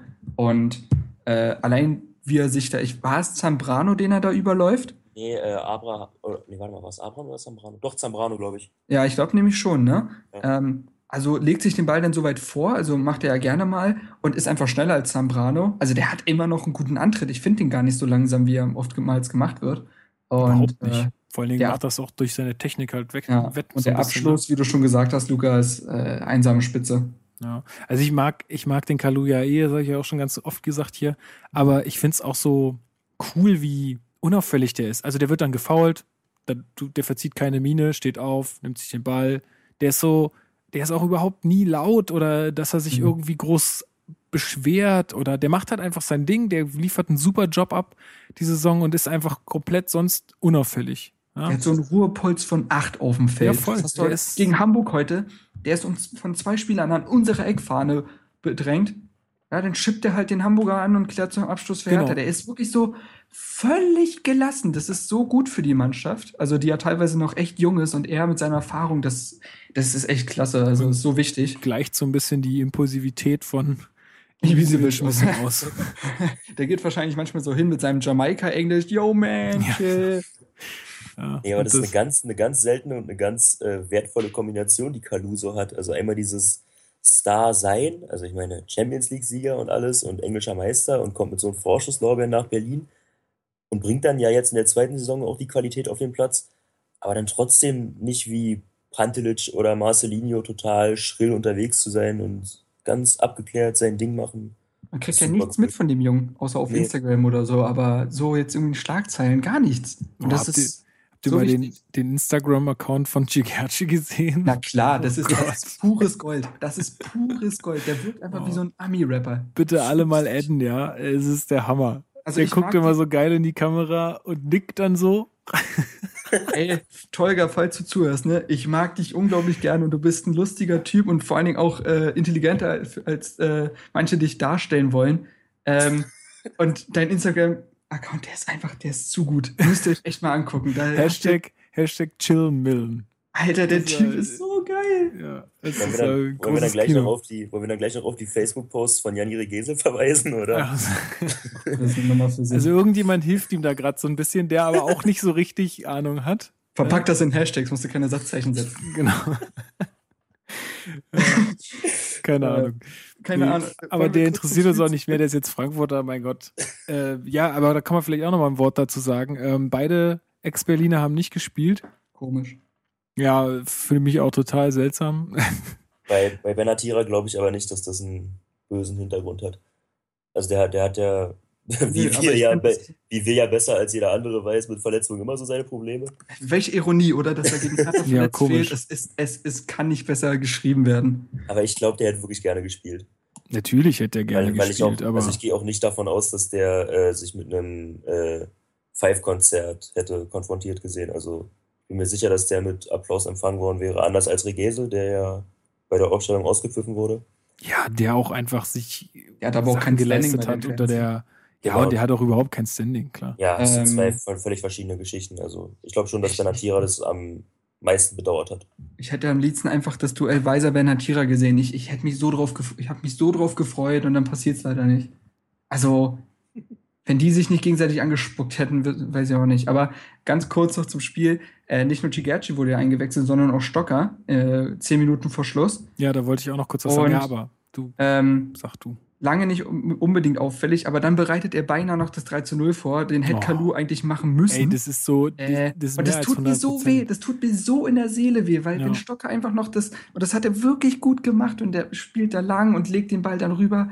Kalu macht das 3 zu 0 und schon hat Stocker wieder irgendwie positive Aufmerksamkeit. So Ja. ist es irgendwas, was die Leute in zwei Tagen wieder vergessen haben. Das waren Und zwei das- Meter vorm das hätte, ihm, Tor. das hätte ihm so geholfen, dem Jungen. Also, das ist wie damals, wo er, ich glaube, den Pfosten gegen Darmstadt getroffen hat, nach der, einge- nachdem er eingewechselt wurde. Das, das passt einfach ins Gesamtbild bei ihm irgendwie. Einfach bitter. Zum Thema, er hätte dann Aufmerksamkeit bekommen. In der Sportshow-Zusammenfassung wurde Valentin Stocker fälschlicherweise als Genki Haraguchi in der Situation bezeichnet. Ach ja, du Scheiße. das ist also, komm. Es war Das Jacke. Hose. ja, wollte ich nur mal erwähnt haben. Ja. Habt ihr, apropos, das gehört nicht richtig zum HSV-Spiel, deswegen habt ihr das heute in der Übertragung in der Halbzeitpause gesehen? Ich bin gestorben vor Lachen. Da wurde der Co-Trainer von HSV wurde an der HSV-Bank interviewt. Und Ja, ich von wegen, was für Optionen haben sie jetzt noch? Wie wollen sie in der Halbzeit das besprechen? Und, so. und du siehst im Hintergrund quasi nur den Kopf von Haraguchi, der über den Nacken des äh, oder über die Schultern des Co-Trainers rüber guckt, wie er sich warm macht. Das war so lustig. Der kommt immer von links nach rechts, von rechts nach links in so einem Watschelgang, weil er sich so mit den Oberschenkeln warm gemacht hat. Habe ich nicht gesehen. Es ist wirklich, ich habe mich bepisst vor Lachen. Das ist, sah so lustig aus. Ja, Schade. was ich nur geil fand, war, dass äh, der gesagt hat, irgendwie, ja, äh, Drimmitsch und Lasogga, wir haben noch Offensivkraft auf der Bank. Da dachte ich mir auch, naja, warum sitzen sie dann auf der Bank? Na egal. Äh, ist auch jetzt äh, noch nicht, also hat er mit Frankfurt noch nichts zu tun. Ähm, ga, ganz witzige Statistik ist noch, dass äh, Rune Jahrstein der Mann mit den meisten Ballkontakten war. was auch, ja, was man auch, was auch dafür spricht, dass wir da unser, wir spielen mal 50.000 Mal hinten rum, um dann irgendwann mal nach vorne zu sprechen, dass das irgendwie jetzt momentan so unser Ding ist. Ja. Das hatten wir ja letztes Mal auch schon gesagt, das ist vielleicht jetzt nicht wahnsinnig schön anzugucken, aber reicht ja anscheinend für Platz 3 in der Bundesliga. Ich fand es halt ein bisschen schade, da er sagt ja vor dem Spiel noch, wir wollen in den ersten 10 bis 20 Minuten richtig Druck machen, auf das 1 zu 0 gehen. Ja, da sage ich Pustekuchen, ne? Also, da kam Das ja gar stimmt, ja. nichts. Das Und äh, wir haben echt davon profitiert, dass Frankfurt in der ersten Halbzeit zwar besser war, aber trotzdem nicht gut und Ja, eigentlich keine, keine wirklich guten oder beziehungsweise zwingenden Chancen hatte. Ja ähm, die obwohl ein ich, paar Abschlüsse, aber also ich, ich habe äh, Mhm. mir hier aufgeschrieben, dass eigentlich ich es so gesehen habe, dass eher Hertha agiert hat und Frankfurt reagiert hat irgendwie. aber das also ich haben meine, klar, das liegt auch gemacht, daran, so. dass wir Heimmannschaft sind und so, aber ich habe es schon eher so gesehen. Aber wenn du guckst, dass wir auf Platz 3 stehen und äh, Ja, ja, klar. mit Wir einem müssen total auch. Selbstbewusstsein dahin kommt, ohne Alex Meyer, da muss schon mehr kommen. Und wenn man sich das 1 zu 0 anguckt, dann äh, muss man ja auch sagen, dass wir da extrem von der Frankfurter Inkompetenz profitieren. Also der Ball muss ja vorher dreimal weggeschlagen werden. Der ist ja dann gefühlt irgendwie drei Sekunden da im luftleeren Raum und kein Frankfurter geht hin und dann kann Kalu wieder den in aller Seelenruhe verarbeiten. Naja, das ist halt so mit Toren, ne? Da passieren halt Fehler davor. Ähm, das dachte ich mir heute auch die ganze Zeit so. Der Ball hätte auch weg sein können schon längst. Naja. Naja, gut. Ähm, noch irgendwelche Fun Facts zum Frankfurt-Spiel von euch? Äh. Sonst nichts. Ne? äh, war das das 50. Pflichtspiel von Haraguchi für Hertha? Ja, sein. ja, ich glaube stimmt, ich glaub stimmt. schon. Ansonsten fällt mir nichts ein, ne? Okay. Gut, ja, dann äh, würde ich sagen, machen wir auch gleich mit Hamburg weiter. Und bevor wir jetzt wirklich zum Spiel kommen, ähm, hat uns ähm, auch noch jemand auf Facebook geschrieben. Und zwar war das Dennis Rau, der gefragt hat, warum sind die Ultras wieder weggefahren? Ja, warum sind sie wieder weggefahren? Ähm, also so wie ich das jetzt mitbekommen habe, oder ja, also aus Sky und Morgenpost und allen Quellen, die ich so angezapft habe, äh, gelesen und gehört habe, muss es wohl so gewesen sein, dass sich ein paar äh, Berliner Idioten auf der Reeperbahn am Samstagabend ziemlich daneben benommen haben sollen. Die ähm, haben wohl randaliert und äh, das war zumindest das, was Sky gesagt hat. Und dann hat die Polizei gesagt, gut, äh, wir dann gucken wir mal, wie das sich äh, alles dann am Sonntag abspielt. Äh, haben am Hauptbahnhof dann wohl 80 Leute oder also bei der Morgenpost waren es 100, äh, in der Mopo, also aus, der, aus, aus Hamburg, in der Morgenpost waren es dann irgendwie 50, 80 Leute, ähm, die die Polizei wohl eingekesselt hat, äh, weil sie verschiedene Kampfanzüge angehabt haben äh, sollen mit irgendwelchen Schonern, Ellbogen ähm, und Mundschutz und so weiter ähm, und halt irgendwie ja auf Stress aus waren, die so, so zumindest die Medienberichte und äh, bei den Leuten wurden auch Waffen äh, ja, äh, beschlagnahmt. Und dann hat die Polizei sich halt entschieden, okay, die Leute schicken wieder nach Hause. Und somit ähm, ja, anscheinend waren auch die, also ein Großteil der Berliner Ultras plus äh, Capo plus alle, die da halt irgendwie den Support sonst koordinieren, waren wohl auch dabei, denn im Volksparkstadion war dann nämlich vom Support jetzt nicht so wahnsinnig viel zu hören, denn der Vorsänger hat gefehlt und wahrscheinlich auch die Truppe, die da unten dann am meisten Stimmung macht. Ähm, jetzt würde ich gerne eure Meinung mal dazu hören, weil meine Meinung ist ganz klar, dass das absolut berechtigt ist, wenn die Polizei da eingreift und die nach Hause schickt. Und ich finde es auch ein Unding, dass sich irgendwelche Leute dann äh, solidarisieren und dann sagen, ja, wenn die nach Hause geschickt werden, dann fahren wir auch wieder nach Hause. Finde ich absolut daneben, weil am Ende hat die Mannschaft davon nix und die ganzen Idioten, die äh, ja, die da mit, mit irgendwelchen Waffen oder mit, also kannst ja quasi sagen, Rüstungen ankommen, äh, sorry, aber völliges Unverständnis. Was soll der Scheiß? Ja. Also ich muss auch sagen, also am Ende ist es wie immer, wie in der gesamten Bundesliga, wenn sowas vorkommt, am Ende leiden nur die Vereine und die Mannschaften. Ähm, es ging ja damit weiter, dass äh, Pyrotechnik in unserem Blog dann abgefeuert wurde und wir es äh, und dann einige für mich sind es wirklich keine Fans, sorry. Ich will den, das Fass jetzt vielleicht nicht komplett aufmachen, aber für Ja, mich sind doch, es lass keine uns das Fans. ruhig mal aufmachen. Ich, Äh, ich finde das okay, wir haben ja jetzt, wir haben jetzt ein bisschen Zeit. Wir haben ja, sind jetzt ganz durch, gut durchgekommen. Okay, machen wir es auch. Für mich sind es keine Fans. Für mich sind es absolute Vollidioten, die ich in keiner Weise in irgend, irgendwie unterstütze. Ich distan- distanziere mich ganz klar von denen. Ähm, die fanden es anscheinend lustig, äh, dann auch Hamburger Spieler, zum Beispiel Aaron Hunt, dann mit halbvollen Bierplastikbechern äh, Plastikbechern dann zu bewerfen. Aber da muss ich auch ganz klar steht. sagen, wer ist denn so bescheuert und kauft sich für 4,50 Euro da Bier, was noch nicht, also und dann wirft das Okay, auch noch stimmt. weg. Bei dir geht es natürlich um den sinnlosen Gebrauch von Bier, Ja, Entschuldigung. gut, also das eine ist auch schlimm, was du sagst, aber das andere, also das ist, das macht nicht, macht's nicht besser. Allem, So. wisst ihr, wie teuer das Pfand im Stadion ist? Keine Ahnung. Hört auf, diese Diskussion ist lächerlich. Das ist egal. Nein, nein, also soll überhaupt Äh, nicht lächerlich werden hier. Das, Aber äh, nein, ey, ganz ehrlich, ich, ich bin so vorm Fernseher ausgerastet. Ich finde das so daneben. Ich kotze das an. Ja, wirklich, das hat, das hat die Berliner Fans von der schlechtesten Seite überhaupt. Äh, natürlich, wir sind nicht die einzigen in der Bundesliga, die so sind, aber wir müssen nicht genauso sein. Wir können besser sein. Und das hat uns von der schlechtesten Seite gezeigt. Das hat unseren Verein schlecht repräsentiert. Ähm, und mir geht das derbe auf den Sack. Ich, ich könnte jedes Mal kotzen, wenn ich das sehe. Und ähm, ja, also bezüglich Pyro und so weiter habe ich sowieso kein Verständnis, aber das wurde, das war jetzt in diesem, äh, an diesem Wochenende all, all das drumrum insgesamt so ein Paket, wo ich sage, also da müssen wir uns echt schämen, da müssen wir uns echt schämen und danke, dass äh, ihr Vollidioten äh, unseren Ruf so kaputt macht. Dankeschön. Ja, also, ja, vielleicht Alex, willst du noch was? Ja, ja, bitte. Ähm, zum Thema Pyrotechnik habe ich ja eine etwas lockerere Haltung, sage ich mal, aber das soll jetzt auch nicht das Thema sein. Ähm, was die Vorfälle in Hamburg und um die Reeperbahn und so weiter angeht, finde ich, ist ein zweigleisiges Schwert. Ich würde das mit Vorsicht genießen, weil man da erstmal Zweischneidiges Schwert. zweischneidiges Schwert, pardon. Das zweigleisige Schwert. Ich habe den Sendungstitel. Ersatztüter jetzt zwei geistige Schwert. Läuft bei uns. ähm, weil man da erstmal gucken muss, was entspricht jetzt der Wahrheit, weil für mich klingt das ein bisschen skurril, dass da Fans bewaffnet äh, gewesen sein sollen und dann nach Hause geschickt werden. Du, Also, ich, ja, müssen die, nicht, also die müssen doch dann erstmal Gewahrsam, oder? naja, die haben sie, also so wie ich das gelesen habe, war es so, dass sie die abgefangen haben, dann eingekesselt haben und bis zu einem ähm, U-Bahn-Wagen äh, transportiert haben, will ich mal sagen, um sie dann zum Hauptbahnhof wieder zurückzufahren.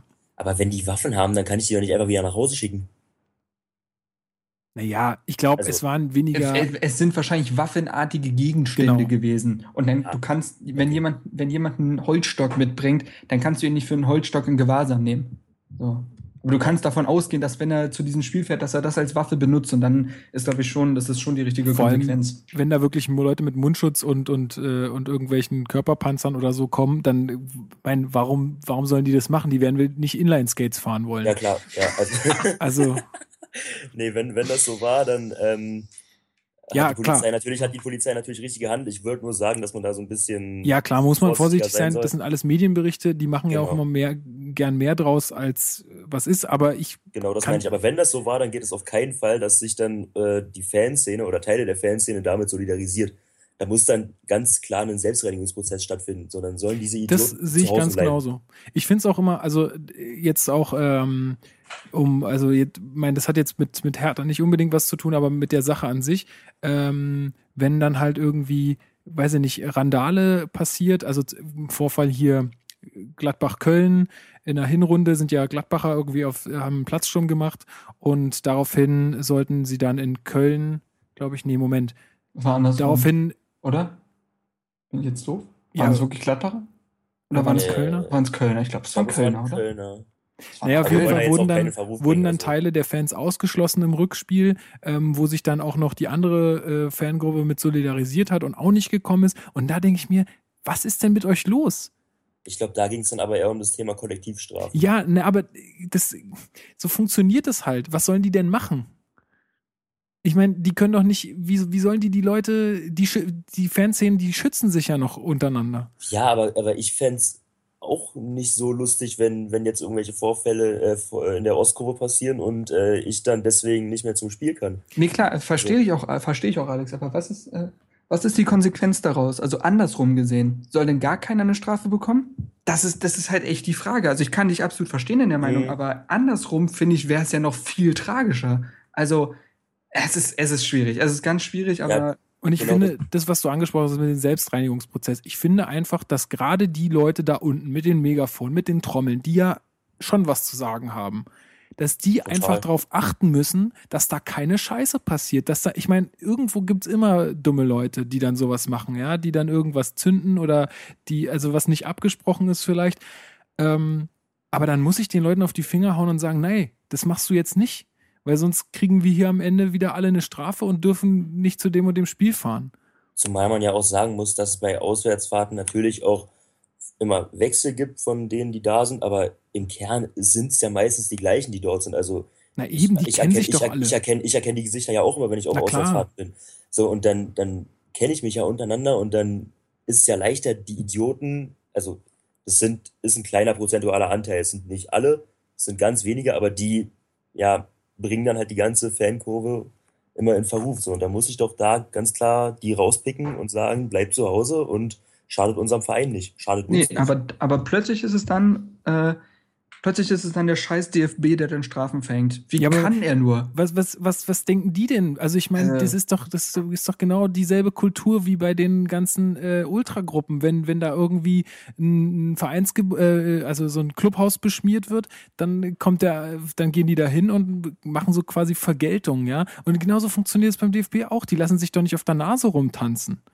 Es ist wie, als wenn ich als kleines Kind äh, was von meinen Eltern kaputt mache und mich dann beschwere, dass ich eine Strafe bekomme.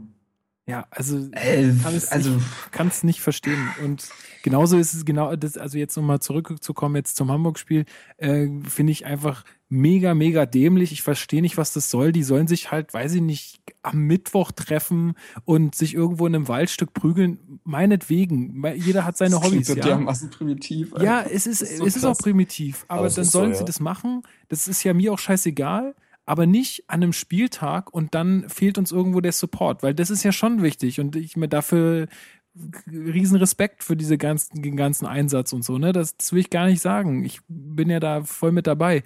Aber diese Aktionen gehen einfach überhaupt gar nicht klar. Und ich ich- darf mich einfach nicht solidarisieren, weil in dem Moment, wo ich als, vielleicht, ich weiß ja auch nicht, wer dabei gewesen ist oder was auch immer, aber in dem Moment, wo ich als, als, als äh, Vorsänger oder Trommler oder als, als harter Fankern mich solidarisiere und sage, gut, die müssen jetzt alle nach Hause, deswegen fahren wir jetzt auch. Ähm, in dem Moment bin ich mit dabei. Als ob ich mittendrin stehe und als ob ich auch die Waffen dabei gehabt hätte, ja? Weil Ja. da stehen noch genug andere Leute im Block, die alle Bock haben, Hertha zu unterstützen und die nicht irgendwie ähm, mit irgendwelchen Körperpanzern kommen. Und die brauchen vielleicht, also die hätten vielleicht gerne jemanden, der da halt für Stimmung sorgt, ja? Und die die Mannschaft pushen wollen und nicht irgendeinen anderen Scheiß machen. Aber deswegen sage ich, dass man, dass man da ja vorsichtig sein muss, weil gehen wir jetzt mal davon aus, so rein an sich dieser Akt der Solidarität, wenn jetzt jemand nach Hause geschickt wird, dass man da mitfährt, ist ja nicht verwerflich. Aber wenn dieserjenige nach Hause geschickt wird, weil er eine Straftat begangen hat und weil er die Absicht hatte, in Hamburg auf HSV-Fans loszugehen und auf die einzuschlagen, dann hat das mit Solidarität wenig zu tun. Klar, also genau, nicht falsch verstehen, alles unter der Prämisse, dass das so stimmt, wie es in den Zeitungen steht, ist klar. Also alles, alles andere kann ich nicht beurteilen, aber wenn es so passt, ich hoffe, dass dazu auch noch ein paar, ein paar Aussagen kommen. Bin ich Ja. gespannt. Ähm, Vielleicht, vielleicht steht ja im Kurvenecho, also für die, die es nicht wissen, wir haben ja in der Ostkurve immer eine interne Zeitung, die dann an die Ostkurvengänger kostenlos verteilt wird. Also so ein kleines äh, Blatt mit vier Seiten circa. kann man die auch online abrufen irgendwo? Puh, das weiß ich gar nicht. Hm, Müsste. Wir, wir recherchieren das und verlinken das. Ich glaube, die Genau, haben, also- die laden doch immer, glaube ich, die Fotos der Ostkurve von dem Spiel hoch und so. Also ich bin mir nicht ganz sicher, aber ich Ne, glaube, das ist glaub Inside. ich- Ja, die genau. Das ist Aber- der Insight, ja. Also mal Ja. gucken, ob dann da am äh, Freitag gegen Schalke irgendwas zu lesen ist. Ja, ich bin auch- gespannt. Auch noch vielleicht, vielleicht der letzte Punkt dazu. Ich verschrecke doch mit solchen Aktionen insgesamt doch auch äh, gewisse Personengruppen, die vielleicht auch mal zu einem Auswärtsspiel wollen. ich meine, wir waren in Bremen, Alex, und da Ja. war ein Vater mit seinem wirklich noch relativ kleinen Kind dort. So. Jetzt, jetzt muss er sich doch zweimal überlegen, ob er in den Auswärtsblock geht, wenn solche Vollidioten dabei sind. Ja, vor Dingen Und, und selbst. Leute, die vielleicht das noch nie mitgemacht haben, die dann auch vielleicht denken, ja gut, dann lasse ich das vielleicht sein. Und dann sind es nun mal äh, potenzielle Auswärtsfans, die ihre Mannschaft auch im, im äh, auswärtigen Stadion dann ähm, unterstützen wollen, fehlen dann oder würden, werden nicht dabei sein. Und du, dadurch, dadurch verschreckst du die Leute schlichtweg. Im Olympiastadion nicht, weil da gibt es ja genug Plätze und da gibt es den Familienblock und so weiter. Aber im Auswärtsblock habe ich ja gar keine andere Möglichkeit. Ich will ja mit meinen eigentlichen Fans dabei sein und will nicht als Hertha-Fan in Bremen-Block sitzen, weil die Hertha-Fans mir zu extrem sind. ja, du kannst halt schon immer noch äh, Sitzplätze kaufen irgendwie. Also da gibt's ja auch immer ein Kontingent. Aber Ja, du hast klar, aber natürlich du recht. willst ja, du willst ja, wie gesagt, dieses Zusammengehörigkeitsgefühl durchaus haben. Du willst ja, Ja. in diesem Block sein. Und das, dadurch verschreckst du diese potenziellen äh, äh, Kartenkäufer oder Fans. ja. Ja, wobei ich sagen muss, dass der Familienvater mit seinem Kind auch potenziell nicht in der Kurve steht. Also, Wie meinst du es jetzt genau? naja, es ist, ist ja bekannt, dass es da dann äh, in der Kurve tendenziell doch mal eher heißer hergeht als im Sitzplatzbereich. Also der Familienvater geht ja dann eher in den Familienblock oder wenn er jetzt auch zum Auswärtsspiel fährt, dann setzt er sich halt neben den Gästeblock oder so. Nein, absolut, ich, das verstehe ich auch. Das war jetzt nur ein Beispiel. Es gibt ja noch Ja. andere Personengruppen, vielleicht ältere Personen, ja, Ja. die jetzt noch nicht völlig betagt sind, aber ältere Personen, äh, weibliche Personen, ja, die dann sich vielleicht denken, okay, nee, das ist dann wahrscheinlich doch nichts für mich. So. Und Ja, das also- und Thema Solidarität und beziehungsweise, äh, äh, wie hast du gesagt, äh, wie nennt sich die Strafen für alle Kollektiv. Kollektiv. Kollektivstrafen, genau. Soll, sollen dann solche normalen Personen auch bestraft werden? Deswegen, also die überlegen sich das, glaube ich, zweimal dann. Ja, aber genau, genau deswegen meine ich das ja, dass ich diese Solidarisierung oder diesen Protest gegen die Kollektivstrafen irgendwo verstehen kann, weil was ist denn jetzt, wenn der Familienvater dann in der Kurve steht und dann irgendjemand vorne in der ersten Reihe einen Becher wirft und da wird der Familienvater aber da ist doch. Das ist doch aber da ist scheiße. doch, aber ja, klar, aber denk dir mal den, äh, t- äh, das ist nicht die Reihenfolge. Das ist nicht die korrekte Reihenfolge, wie man da rangehen sollte. Zunächst wird diese Tat begangen und dann folgt die Strafe. Wenn ich diese Tat gar nicht begehe, ja, wenn ich das ausmerzen kann in meinem Blog, dann muss es auch keine Kollektivstrafen geben. Da fängt es doch erstmal an. Korrekt. Gut, aber, aber in dem Moment, wo der Typ sich entscheidet zu werfen, kannst du das nicht mehr korrigieren. Das Ja, aber du kannst eine kannst Kultur schaffen. Aber du kannst es, aber du kannst es so minimal halten, wie es nur irgendwie geht. Und du kannst eine Kultur schaffen, wenn das jemand macht und der dann halt von einem da unten, die äh, halt da äh, am Zaun stehen, halt auf den Deckel kriegt und mal eine ordentliche Ansage, Ansage bekommt, so Junge, sowas machen wir hier nicht, dann äh, wird sich das auch genau, was wir auch schon gesagt haben, die Leute kennen sich alle untereinander und die, die da öfter mitfahren, äh, die wissen es auch. Ähm, dann äh, entsteht halt einfach eine Kultur, die das nicht macht. Gut, Ja. jetzt, äh, ja. Heute gegen den HSV hätte ich mir die ganze Zeit gewünscht, dass einer diesen blöden Honk, der die ganze Zeit mit seiner Trillerpfeife rumpfeift über 90 Minuten, dass da auch jemand mal sagt, Junge, Ja. lass es. Ja. So, der irritiert die Spieler, den Schiedsrichter, die gesamte Spielführung irritiert er damit. Mich am Fernseher.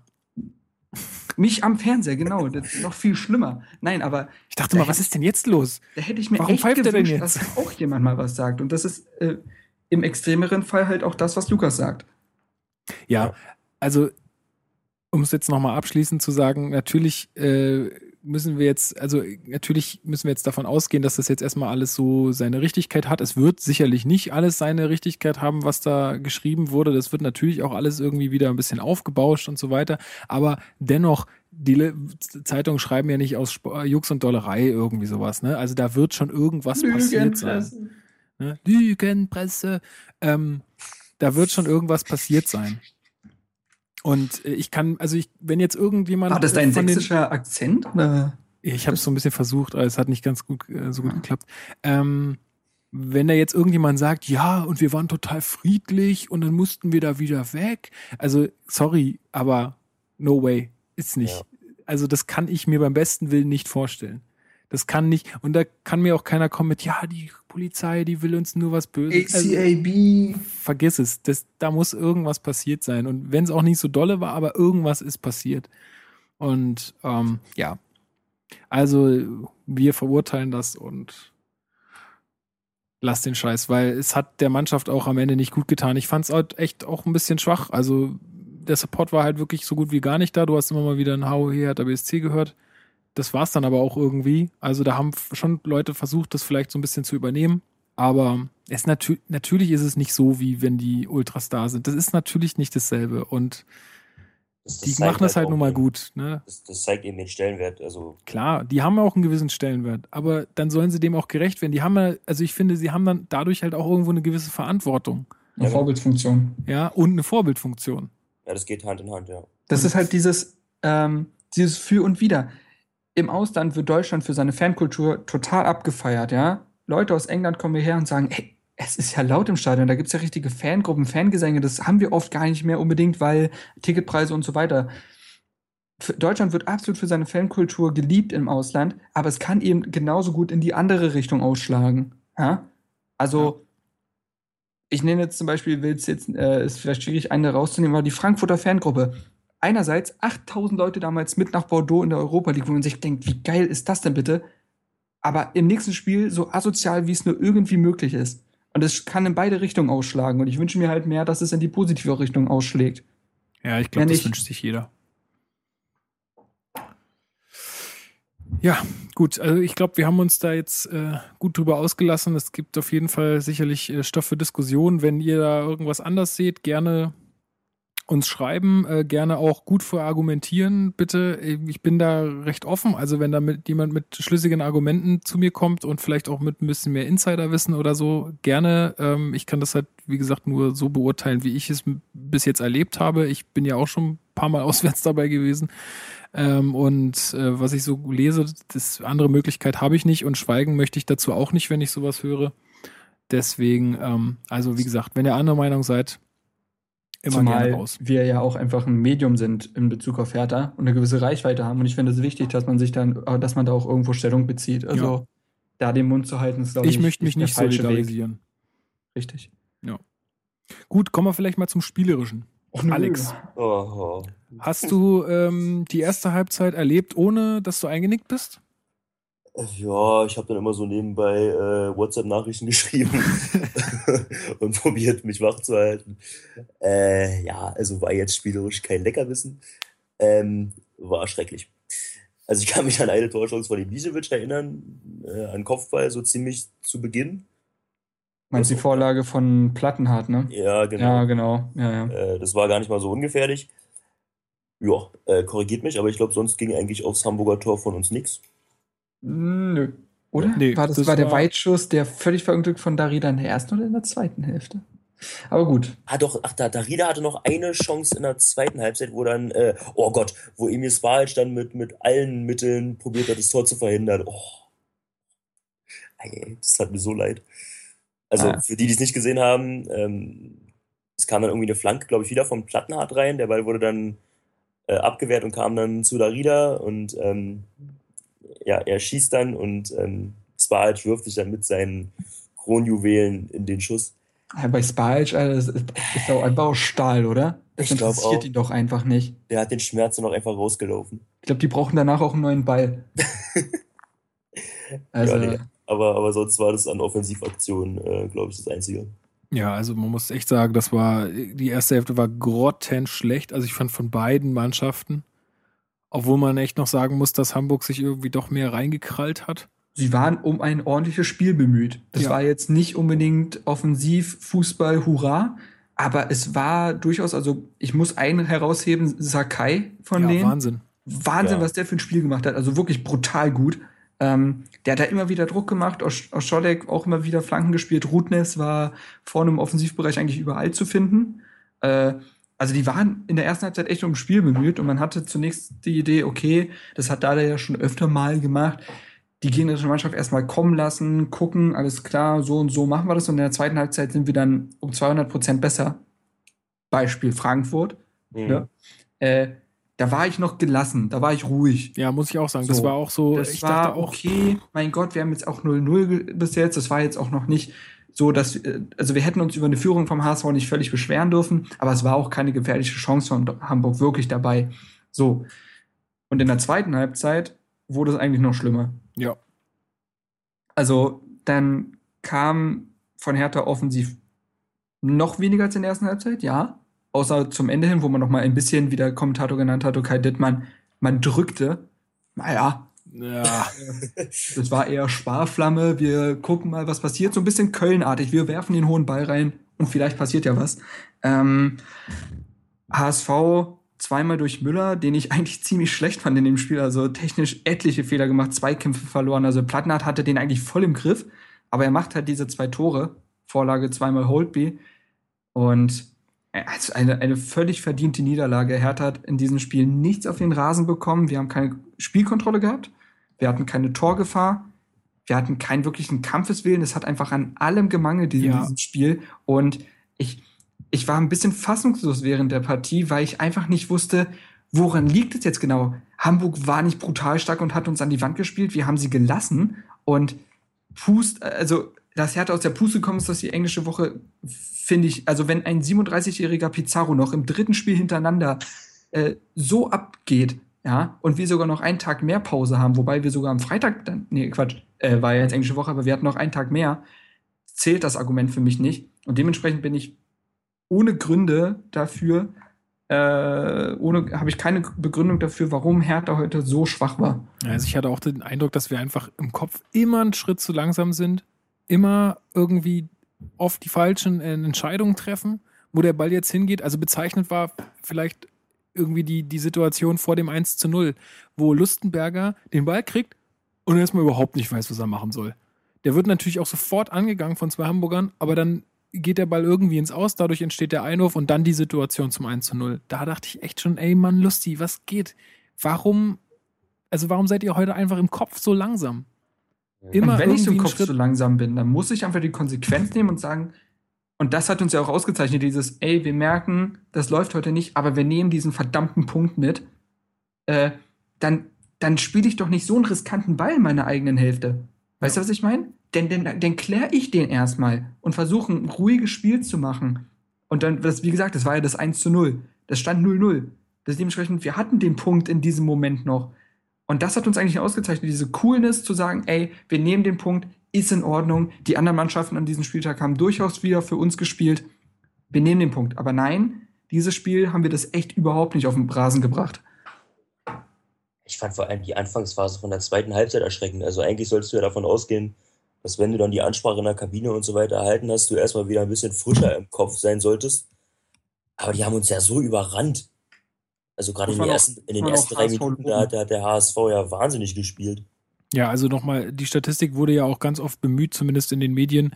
Wir haben gegen, also in den letzten fünf Partien immer zu null gewonnen gegen den Hamburger SV.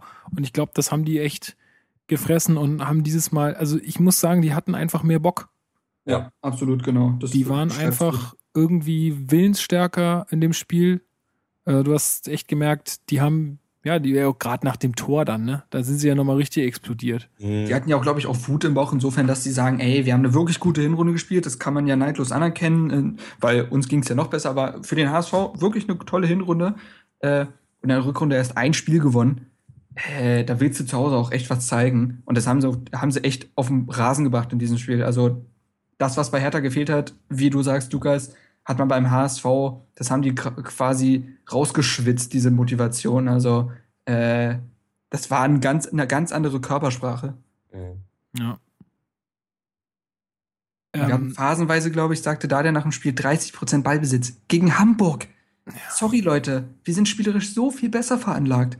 Und das, das, das, all das zeigt einfach, dass das war heute einfach nicht unser Tag. Nicht, Ja. äh, nicht von den Fans, nicht von der Mannschaft. Ja, genau, das habe ich auch geschrieben in unserer WhatsApp-Gruppe. Irgendwie ein gebrauchter Tag, also in jeglicher Hinsicht. Ja, erst die Situation da äh, mit, mit den Fans, dann dieses Spiel. Also es war irgendwie, und eine Personalie, an der ich das auch ein bisschen festmachen will, also zumindest ähm, was die erste Halbzeit auch angeht, glaube ich, war so ein bisschen Brooks, der auch komplett irgendwie neben sich stand in der Anfangsphase, hatte ich den Eindruck. Irgendwie, der hat sich zweimal mega verschätzt. Dann irgendwie spielt er einmal ähm, komisch den, den, den Ball noch mit der Hand. Mhm. Ähm, also das war irgendwie alles ganz, ganz bitter. Ich fand auch Darida sehr unglücklich. Er hat in der zweiten Halbzeit ähm, war er in einer ziemlich aussichtsreichen Position und hat den Ball dann irgendwie komplett konfus dann hoch ins Ausgeschlagen. Also da lief heute echt gar nichts zusammen. Muss sagen, selbst Schellbrett hat sich so ein bisschen anstecken lassen. Ich erinnere mich an eine Zweit, in der zweiten Halbzeit an eine Aktion, wo, wo zunächst Plattenhardt den Ball total komisch trifft mit dem Fuß, sodass er ihn nicht nach vorne wegklärt. Und zwei Sekunden später, dieser Ball kommt, äh, wird halt von Plattenhardt irgendwie komisch hochgeschlagen. Schellbrett nimmt den mit dem Fuß und haut ihn genauso komisch daneben. Sodass der Ball in Seiten ausgeht und Ja. Hamburg wieder tief in unserer Hälfte Einwurf hat. Wo ich denke, Leute, was ist hier heute los? Ja, also wie gesagt, total unglücklich irgendwie. Mein gut, wo, wo sind die Gründe jetzt zu suchen? Ja, ähm, klar, irgendwie vordergründig sagt man immer, pff, englische Woche, drei Spiele, Wie gesagt, lass ich, lass ich nicht gelten. Ja, es, es ist immer schwierig, zumal Hamburg auch äh, zwei Spiele davor hatte und jetzt nicht so gut dasteht wie wir. Ne? Ich meine, was mir jetzt noch so ein bisschen dazu einfällt, wäre halt echt zu sagen, okay, vielleicht war es auch einfach ein bisschen die Hochnäsigkeit zu sagen, wir sind jetzt hier mal ein bisschen passiver und lassen die erstmal kommen und machen dann schon unser Spiel so, ja. Ähm, wir haben jetzt zweimal wieder gewonnen, äh, haben Rückenwind und jetzt schaukeln wir das Ding schon bei, in Hamburg. Äh, ja, dann läuft's halt anders. Aber ich würde das Argument mit der englischen Woche gar nicht mal so wegschieben, weil klar, Hamburg hatte die gleiche englische Woche, aber Hamburg hat auf fünf bis sechs Positionen, glaube ich, gewechselt im Vergleich zum letzten Spiel. Und das haben wir eben nicht. Mhm. So, und also wir haben ja nun, gerade weil jetzt die Verletzungssituation ja äh, sich sehr entspannt hat, einen sehr breiten Kader. Da sitzt ein Roy Behrens, ein Valentin Stocker, ein äh, Shigerchi auf der Bank. Vielleicht wäre Dardai dann in der Situation doch besser beraten gewesen, die mal reinzuwerfen und auch von Anfang an zu bringen. So an sich macht er dieses, also hat ihm ja der Erfolg bisher in dieser Saison recht gegeben, auf dieses Grundgerüst zu vertrauen und immer die gleiche Elf, so es denn geht, ins Rennen zu schicken, aber wir sind halt nicht der FC Bayern, der irgendwie diesen äh, Mittwoch-Samstag-Rhythmus im Vorbeigehen meistert. Also Ja, witzig fand ich, witzig fand ich den Frank Rost in der Halbzeitpause bei Sky. Ist Äh, ich habe auch, ey, ich dachte schon so, äh, heute in der Halbzeitpause Frank Rost, alles klar. Da Der kommt eh so viel super. Druck bei rum. Erst hat er irgendwie erzählt, dass er jetzt mit seiner Frau Pferde züchtet. Also ist er hammergeil. Und ähm, auch so geil war seine Antwort auf die Frage, warum ist die Hertha heute so passiv? Und er sagte, ja, sie haben jetzt was zu verlieren. Ein Champions League Platz. Und deswegen ist man passiv. Äh, das war irgendwie sehr, sehr. Ich fand's super geil. Komisch. Was machen Sie momentan eigentlich, Frank, Herr Rost? Und er kommt mit den geilsten Antworten. Ja, ich kümmere mich um Pferde Ja. und äh, Nee, also ich glaube, daran lag das nicht, dass, dass, dass Hertha irgendwie so, so passiv war. Ich denke, man wollte wirklich Hamburg kommen lassen und auf die Umschaltsituation warten, was heute aber in keinster Weise irgendwie funktioniert hat. Ja. Also, wir konnten dann diesen Hebel auf Aktivfußball irgendwie einfach nicht mehr umschalten. Äh, Nee. Wie gesagt, erste Halbzeit finde ich ja noch legitim von mir aus, ja. Ist, äh, ist okay, wenn wir erstmal die Taktik hatten, aber nicht so richtig dann halt die Mittel finden, okay, dann war es bei uns ja eigentlich immer so, dass wir in der zweiten Halbzeit eine Antwort gefunden haben darauf. Dieses Mal eben nicht und dann kommt halt ein 2 zu 0 beim HSV bei raus. so ist es. ja. Ja, also insgesamt unglücklich ähm, gelaufen für uns. Ähm, gut, ma- man muss so einen Dämpfer jetzt halt auch mal abkönnen. Das gehört dazu. Wir haben jetzt, sind jetzt in der Tabelle nicht abgerutscht. Äh, wir sind immer noch Dritter. Alles gut. Die anderen sind halt ein bisschen mehr rangekommen. Äh, Ja, ich, ich glaube, wir müssen uns alle nicht beschweren. Der Klassenerhalt ist gesichert. Ja, also da brennt jetzt nichts mehr an und jetzt alles, was jetzt oben drauf kommt, ist irgendwo Bonus. Ich bin ja auch schon gespannt, was Dardai und Prez jetzt dann auf die Fragen nach den neuen Zielen irgendwie. Äh, Dann müssten sie doch, äh, also theoretisch dürften sie nicht mehr gestellt werden, da der hat doch, doch da jetzt äh, die Prämisse genannt. Wenn man möglichst schnell 52 Punkte zusammenbekommt, redet man über Europa. Dann nimmt er das Wort auch in den Mund. okay, Ach echt? Okay. das habe ich noch Mhm. nicht so mitgekriegt, okay. Er hat gesagt, wenn man möglichst Gut, schnell, also wenn man haben. jetzt nicht quasi einen Spieltag vor Ende 52 Punkte hat, dann redet er darüber. Mhm. Hm. Naja, also gut, ja, ähm, ich glaube, eine Mannschaft zu dem Zeitpunkt mit so vielen Punkten hat es noch nie geschafft, nicht in Europa zu landen. Ja, war doch jetzt bei News äh, über äh, News vor HSV oder vor Hamburg, äh, wurde doch genannt, wenn Hertha zu diesem Zeitpunkt so eine Punkteansammlung hatte, ist man nie äh, schlechter als Vierter Genau. äh, platziert worden. Ja. Hm, okay. Auch geil, also muss man auch mal wieder loben. News vor Hertha, hammer cool, wie sie auf einmal anfangen, Hamburger zu essen. Das war wieder Grandios. Das einmal, Ey, das ich dachte erst so, ganz warum, große Kunst. warum Wirklich, ich- jetzt an, ein Brötchen zu essen? Und dann habe ich gesehen, okay, das ist ein Hamburger. Also, ich verstehe. Ich, ich, liebe, es, ich liebe diese Sendung. Ja, also wer es sich nicht anguckt, unbedingt äh, reingucken bei Hertha TV, äh, News vor Hamburg oder News vor, je nachdem, wo wir dann spielen oder gegen wen wir spielen, ist immer auf jeden Fall, es ist seine 10 Minuten wert. Vor allen Dingen äh, in den Kommentaren immer äh, wieder, boah, ist das schlecht, ist das peinlich und jedes Mal kommt, und ich glaube, das ist dann auch äh, äh, Andi Schießer, der da antwortet und meint dann halt also, äh, nö, also das bleibt so. Ja, ich finde, es ist ja auch irgendwo, hat ja auch einen gewissen Charme. Also ich glaube, das ist auch mittlerweile Kalkül. Sie haben ja auch gesagt, sie haben es früher halt anders gemacht, also wirklich auf dieses sehr seriöse, auf äh, total auf Fakten basierende Format gemacht und es ist halt überhaupt nicht angekommen. Und dementsprechend, die behalten das jetzt so bei. Und ich finde es auch, ey, macht euren Weg. Ich finde es super lustig. Ja, und ist ja auch gut für Diskussionen.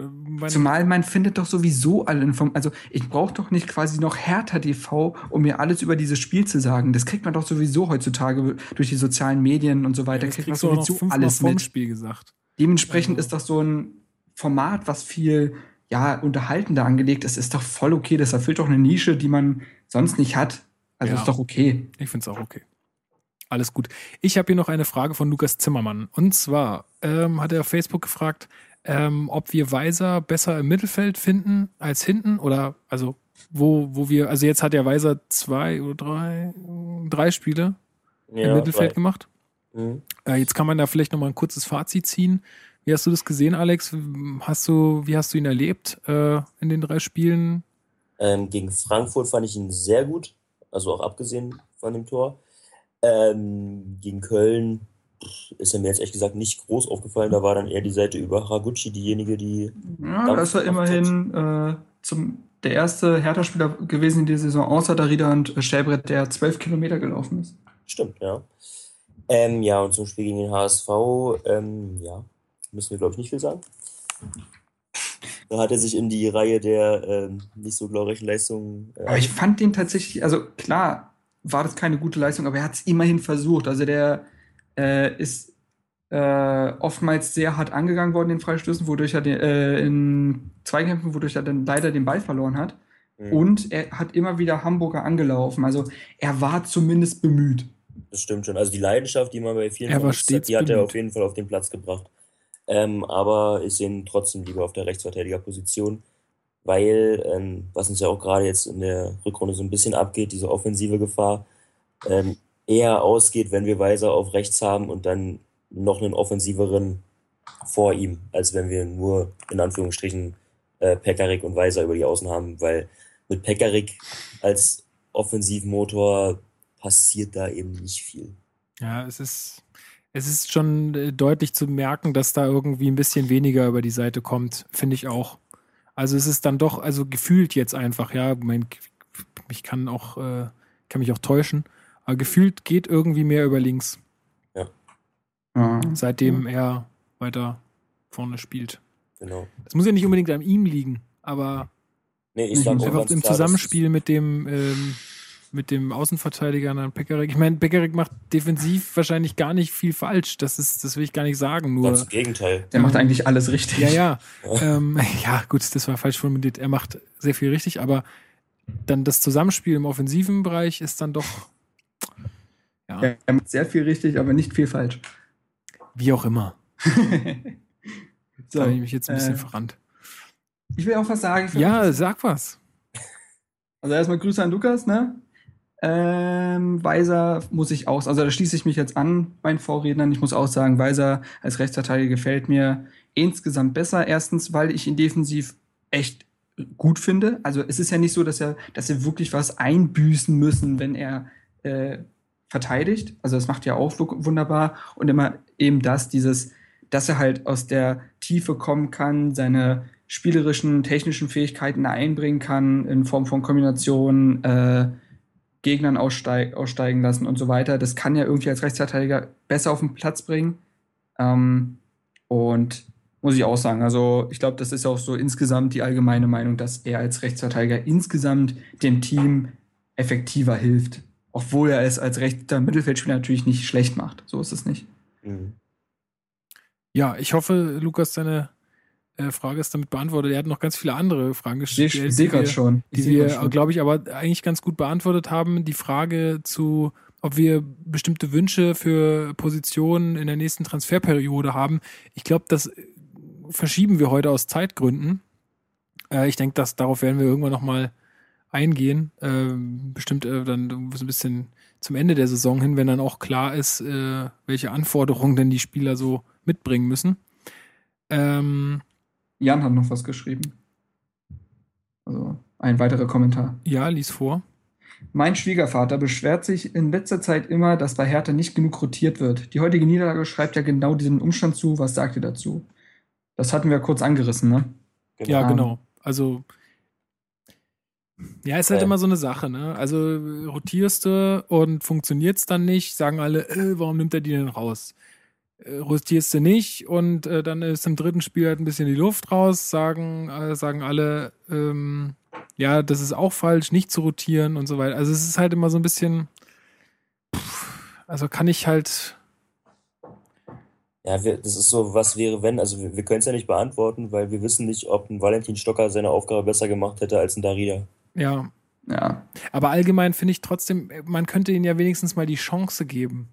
Ganz Also ich meine, genau. wir stehen, Ja. wir stehen so gut da wie nie oder wie, also wie nie in letzter Zeit zumindest, ja. Und ich finde diese Situation, ja, ich meine, gut, da hat da vielleicht auch ein bisschen mehr Ahnung als ich. Ja, sicherlich hat er mehr Ahnung als ich, aber ähm, Ja, ja, würde ich vielleicht gar nicht mal sagen. also, ne? Mach, mach dich nicht kleiner. hätte ich nicht so viel zu tun, ne?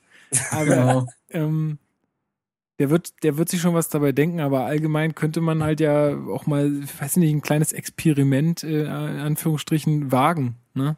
Also er verlässt sich halt jetzt wirklich auf das, was er da hat an, an Mannschaft und an, an, an dem, was da zusammenspielt und geht da überhaupt null Risiko, würde ich jetzt sagen. Ja, dass Ja. kein Risiko geht, finde ich Ja. vertretbar, aber Ja, ja. gerade weil man ja jetzt sieht, wie der Rieder in der Rückrunde abliefert, äh, wäre es ja nicht mal ein Risiko, wenn man ihn auswechselt für Stocker. Ja, ist halt dann immer die Frage, was das halt dann mit dem gesamten Mannschaftsgefüge macht und so. Da habe ich jetzt nicht so die, die Ahnung. Aber ich würde sagen, auch gerade aus dem Grund, dass man halt so gut dasteht und sich das eigentlich irgendwo leisten kann, in Anführungsstrichen. Natürlich willst du so gut absch äh, abschneiden, wie, ähm, wie du kannst, aber Mhm. ja, wie du sagst, also so, es wäre ja noch nicht mal äh, nicht nachvollziehbar, wenn er jetzt mal jemanden austauscht, wie Genau. der Rieder zum Beispiel. Ja. Ja. Und gerade einen Shigeachi würde ich ja schon gern mal wieder in der Startelf sehen. Weil ich glaube, Ja, der kann dem. Spiel schon auch im Vergleich zu Lustenberger noch einen Mehrwert verpassen, gerade was so das Spielerische angeht. Nächste Woche kommt dann erstmal Vandenberg zurück. Ah, der war doch schon wieder fit. Oh Gott bewahre. Uh, hat jetzt Mittelstädt ihm vielleicht den Platz abgelaufen? Was meint er? Also er war auf jeden Fall schon wieder fit. Vielleicht hat er noch ein bisschen Trainingsrückstand gehabt. Oder wie so. Rolf Fuhrmann lustig bemerkte, er ist überm Berg. Ja. das war. Knaller. Da ist der Name Programm. Ach ja. Äh, letzter Kommentar oder letzte Frage von meinem wirklich guten Freund. Okay, er heißt Pasquale Balletta, aber kurz äh, nennt, nennt man ihn Lino. Ähm, ich würde gerne von jedem von euch mal wissen, wie viele Punkte für Hertha am Ende der Saison er tippen würde. Extrem schwierige Frage. wo Ich, Ja, ja, und da, als, Total. als ich sie gelesen habe, dachte ich mir so, pfui. Äh, besonders jetzt nach dem Hamburg-Spiel weiß man ja nicht so ganz genau, wo die Reise hingeht, ne? Äh, Ja, wir haben noch, äh, wie viele Spieltage? Zehn? Ja? Ja. Mhm. Ja. Nee, neun. Ja? Wirklich? Ist jetzt der 25. gewesen. Stimmt. Du hast vollkommen recht. Ja. Ja. Es sind dementsprechend noch neun. Boah. Uiuiui. Also, Wollen, wollen wir mal kurz, wollen wir mal kurz im Schnelldurchlauf durchgehen, wie wir noch haben? Aber ganz schnell. Okay, also ich gehe jetzt mal die Tabelle runter. Wir haben noch Bayern, Schalke, Mainz, korrigiert mich, wenn ich irgendwas falsch sage, Gladbach, Leverkusen, Ingolstadt, äh, Darmstadt, Hoffenheim und Hannover. Also Und ich glaube, Mainz. im schlechtesten Fall holen wir noch zehn Punkte. Achso, du hast ja meins gesagt, ich bin doof. Im schlechtesten Fall holen wir noch zehn Punkte. Alter, ich habe gar keinen Plan. Bei mir schwirrt gerade völlige Leere im Kopf, weil ich das gerade einfach nicht einschätzen kann mit den Gegnern und so weiter. Vielleicht, ähm, ich schreibe mir das auf für den nächsten äh, Podcast, für die nächste Folge. Dann äh, sind es auch nicht mehr ganz so viele Spiele. Dann kann man es vielleicht noch ein bisschen besser äh, beurteilen. Und ähm, ich verspreche hiermit, wir werden darauf in der nächsten Folge nochmal eingehen und dann nochmal ganz genau sagen. Äh, dann kann sich vielleicht auch jeder mal ein bisschen vorbereiten. Ja, auch ihr. Beide. Warum sagst du das jetzt so provokativ? Hallo? Also, ich habe hier mein DIN A4-Blatt offen. Ich auch. Okay, Freundchen. nein, das war auch nur ein Scherz. Ja, aber dann kann, nee, jetzt mal im Ernst, dann kann sich vielleicht echt mal jemand und jeder noch ein bisschen vorbereiten und ähm, Du Dann- wiederholst es irgendwie erschreckend oft. Ja. Und dann werden wir die Antwo- äh, Frage etwas besser beantworten. Aber ich sag mal jetzt ganz spontan 10 Punkte. Im schlechtesten Fall. Ich, ich sag 14. Fragezeichen? Okay. Marc muss sich vorbereiten. Ich, sorry, ich habe keine intelligente Antwort darauf, deswegen. Gut, also nicht böse sein, äh, wird zurückgestellt. Ich schreibe es mir auf jeden Fall auf. Ähm, eine Sache muss ich noch erwähnen oder müssen wir unbedingt noch erwähnen, äh, bei aller Rivalität, aber es, ähm, ja, Sascha Lewandowski, Trainer oder jetzt mittlerweile Ex-Trainer von Union Berlin, hat sein Amt niedergelegt ähm, dort. Äh, es war ja erst so, dass er drei Wochen krankgeschrieben war von seinen Ärzten, mh, wo es dann hieß, er kommt auch aber wieder zurück. Äh, jetzt, ich weiß gar nicht, wann, wann es war, vor drei Tagen oder so, Hm. kam dann die Meldung, dass er ähm, bei Union Berlin aufhört und das wohl auch ähm, der Grund dafür ist, dass er an, am Burnout-Syndrom leidet. Ähm, ja, auf jeden Fall ziemlich blöde Geschichte. Hätte ich jetzt, also ich meine, ich verfolge Union Berlin ja jetzt nicht so wahnsinnig dolle. Äh, hat sich für mich jetzt so gar nicht abgezeichnet oder sowas. Ich habe hab den, den Lewandowski auch irgendwie als sehr ruhigen Typen irgendwie wahrgenommen oder als, als, ja, jetzt nicht irgendwie durchgedreht oder so. Ähm, Finde ich schlimm, dass das jetzt nach äh, Ralf Rangnick und war es nicht bei irgendeinem noch? Ich weiß es gar nicht. Das war der Torhüter von Hannover, Markus Miller. Genau. Aber Ja, ja, Trainer genau. wüsste ich jetzt nicht. Ja, dass es jetzt halt schon wieder so einen Fall gibt. Ähm, ich wünsche auf jeden Fall, oder wir wünschen auf jeden Fall gute Besserung, dass, ähm, dass er da schnell wieder irgendwie auf die Beine kommt. Und ähm, ja, das sollte einfach nur nochmal Erwähnung finden. also, Ja, absolut. ähm, Riesenrespekt vor der Entscheidung, dass er das so öffentlich ähm, macht und nicht sagt, ähm, ja, also dass er sich nicht dem Rat seiner Ärzte widersetzt und probiert da jetzt irgendwas zu erzwingen, was nicht geht. Also das ist ja auch keine einfache Entscheidung, so einen Trainerjob niederzulegen. Ähm, Nee. Weil das ist ja das Problem, wir haben so diese Leistungsgesellschaft und gerade im Fußball diesen brutalen Druck und leider ist es so, muss man ja klar sagen, es wird für ihn jetzt nicht einfacher, eine Traineranstellung im Profibereich zu finden nach der Geschichte. Weil Nee, zumal er ja noch nicht den totalen Ruf hat. Also Rangnick zum Genau. Beispiel, der hat ja so viel schon vorzuweisen, als er das dann bekannt gemacht hatte, dass es für ihn nicht so schwer war. Ja, exakt. Äh, ja, Ähm, aber gerade deswegen umso größeren Respekt vor der Entscheidung kann auch nur nochmal mit Nachdruck betonen, alles Gute und ähm, ja, schade für Union, weil ähm, also ich verfolge die ja ein bisschen mehr, weil ich ja hier um die Ecke wohne ähm, und habe den Skandal. auch schon hab den auch schon zu Leverkusener Zeiten als äh, sehr kompetenten Mann Mhm. wahrgenommen, ähm, der ja wohl auch schon des Öfteren Angebote, also bevor er Leverkusen auch mal zeitweise als Chefcoach übernommen hatte, ähm, Angebote von Erstligavereinen hatte als Cheftrainer, aber ja immer die Jugendarbeit vorgezogen hat.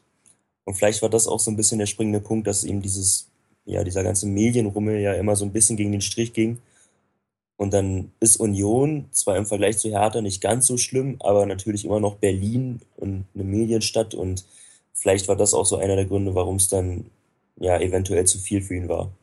ja. Also ist jetzt alles Spekulation, aber könnte ich mir vorstellen. Aber hätte er diese Probleme schon vorher gehabt, also so massiv, dann hätte er den diesen Trainerjob ja gar nicht erst angenommen. Also Glaub muss es ja auch, ja. ein Faktor gewesen sein. Klar, ja. Dementsprechend, äh, nee, hochsympathischer und kompetenter Trainer. Ja. So wie ich es wahrgenommen habe, der, wo ich dachte, dass mit ihm und Union echt was geht, dass man da echt was aufbauen kann. Äh, und das ist jetzt alles über den Haufen geworfen worden. Ähm, ohne ihn dann jetzt einen Vorwurf machen zu wollen, das klang jetzt vielleicht ein bisschen so. Aber Union ist halt auch echt gebeutelt, was das angeht, ne? Benny Köhler Krebs, Ja. äh, Spielerin der Frauenmannschaft Krebs, Trainer äh, Burnout. Also, das ist schon, das ist schon nicht ohne insgesamt. Sehr viel Pech. Ja.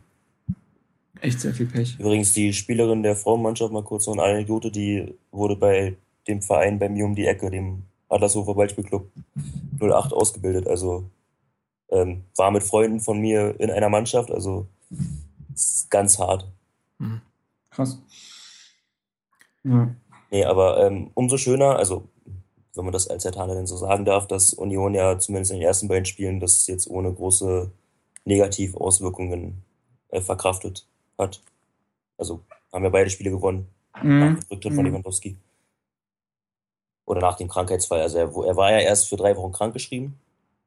Genau, das hatte ich schon gesagt, ja. Genau, dann wusste man ja noch nicht so richtig, woran es liegt. Und jetzt, Aber ich, wie ich, Ja. muss, muss ich auch betonen, insgesamt von beiden Seiten ein perfekter Umgang mit der Sache, finde ich, weil Burnout ist einfach etwas, was wahrscheinlich viele Personen haben, äh, besonders im Fußball, äh, es aber vielleicht nicht unbedingt aussprechen wollen.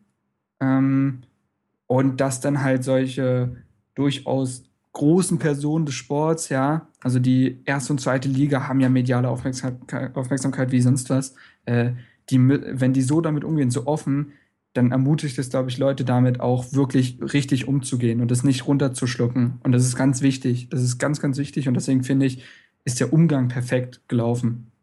Dass so, da auch kein, dass da auch kein Groll oder ähnliches halt äh, mitschwingt. Das ist ganz, ganz wichtig. Wenn man sagt, ey, das ist vollkommen richtig deine Entscheidung, wir unterstützen dich darin, dann sind andere, glaube ich, motiviert, den gleichen Weg zu gehen, weil sie vielleicht dieselbe Erkrankung haben.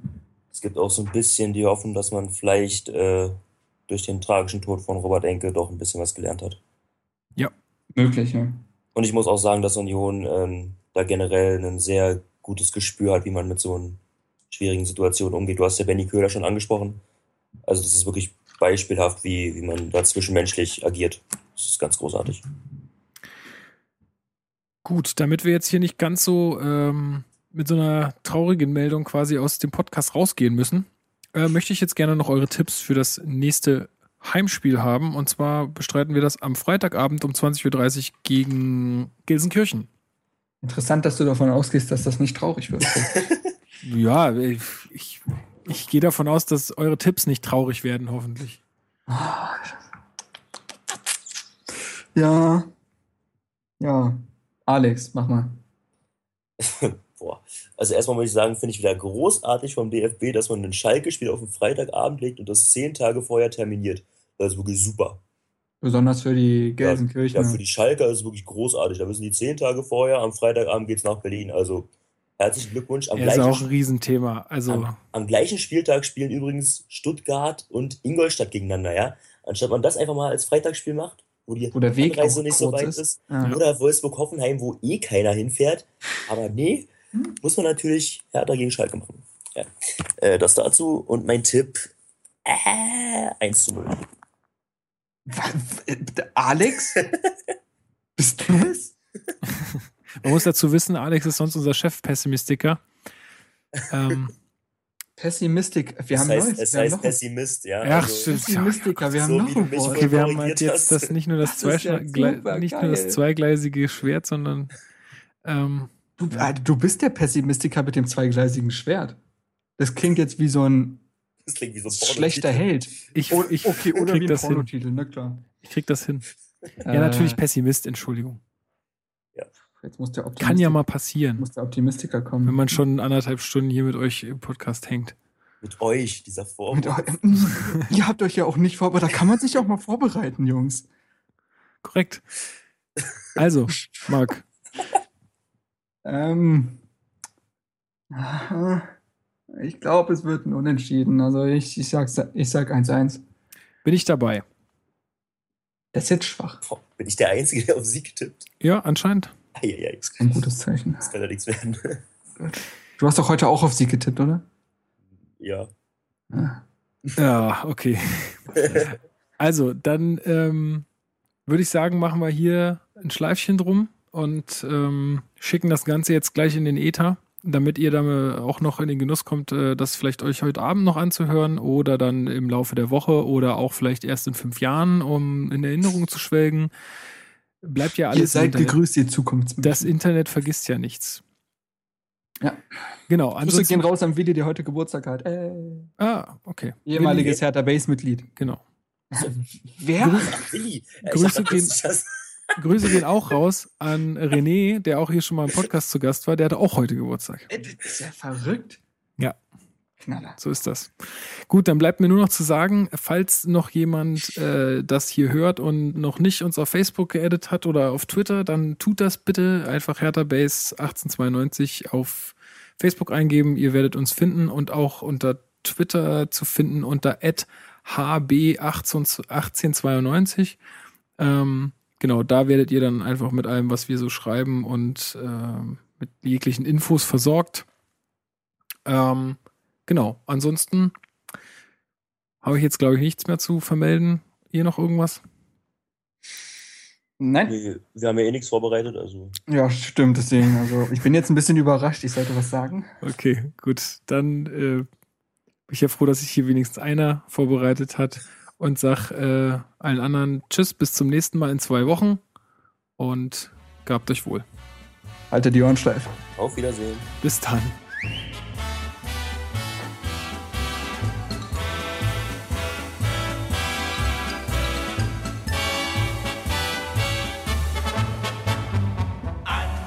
Schönen Strand der Spree, dort spielt Hertha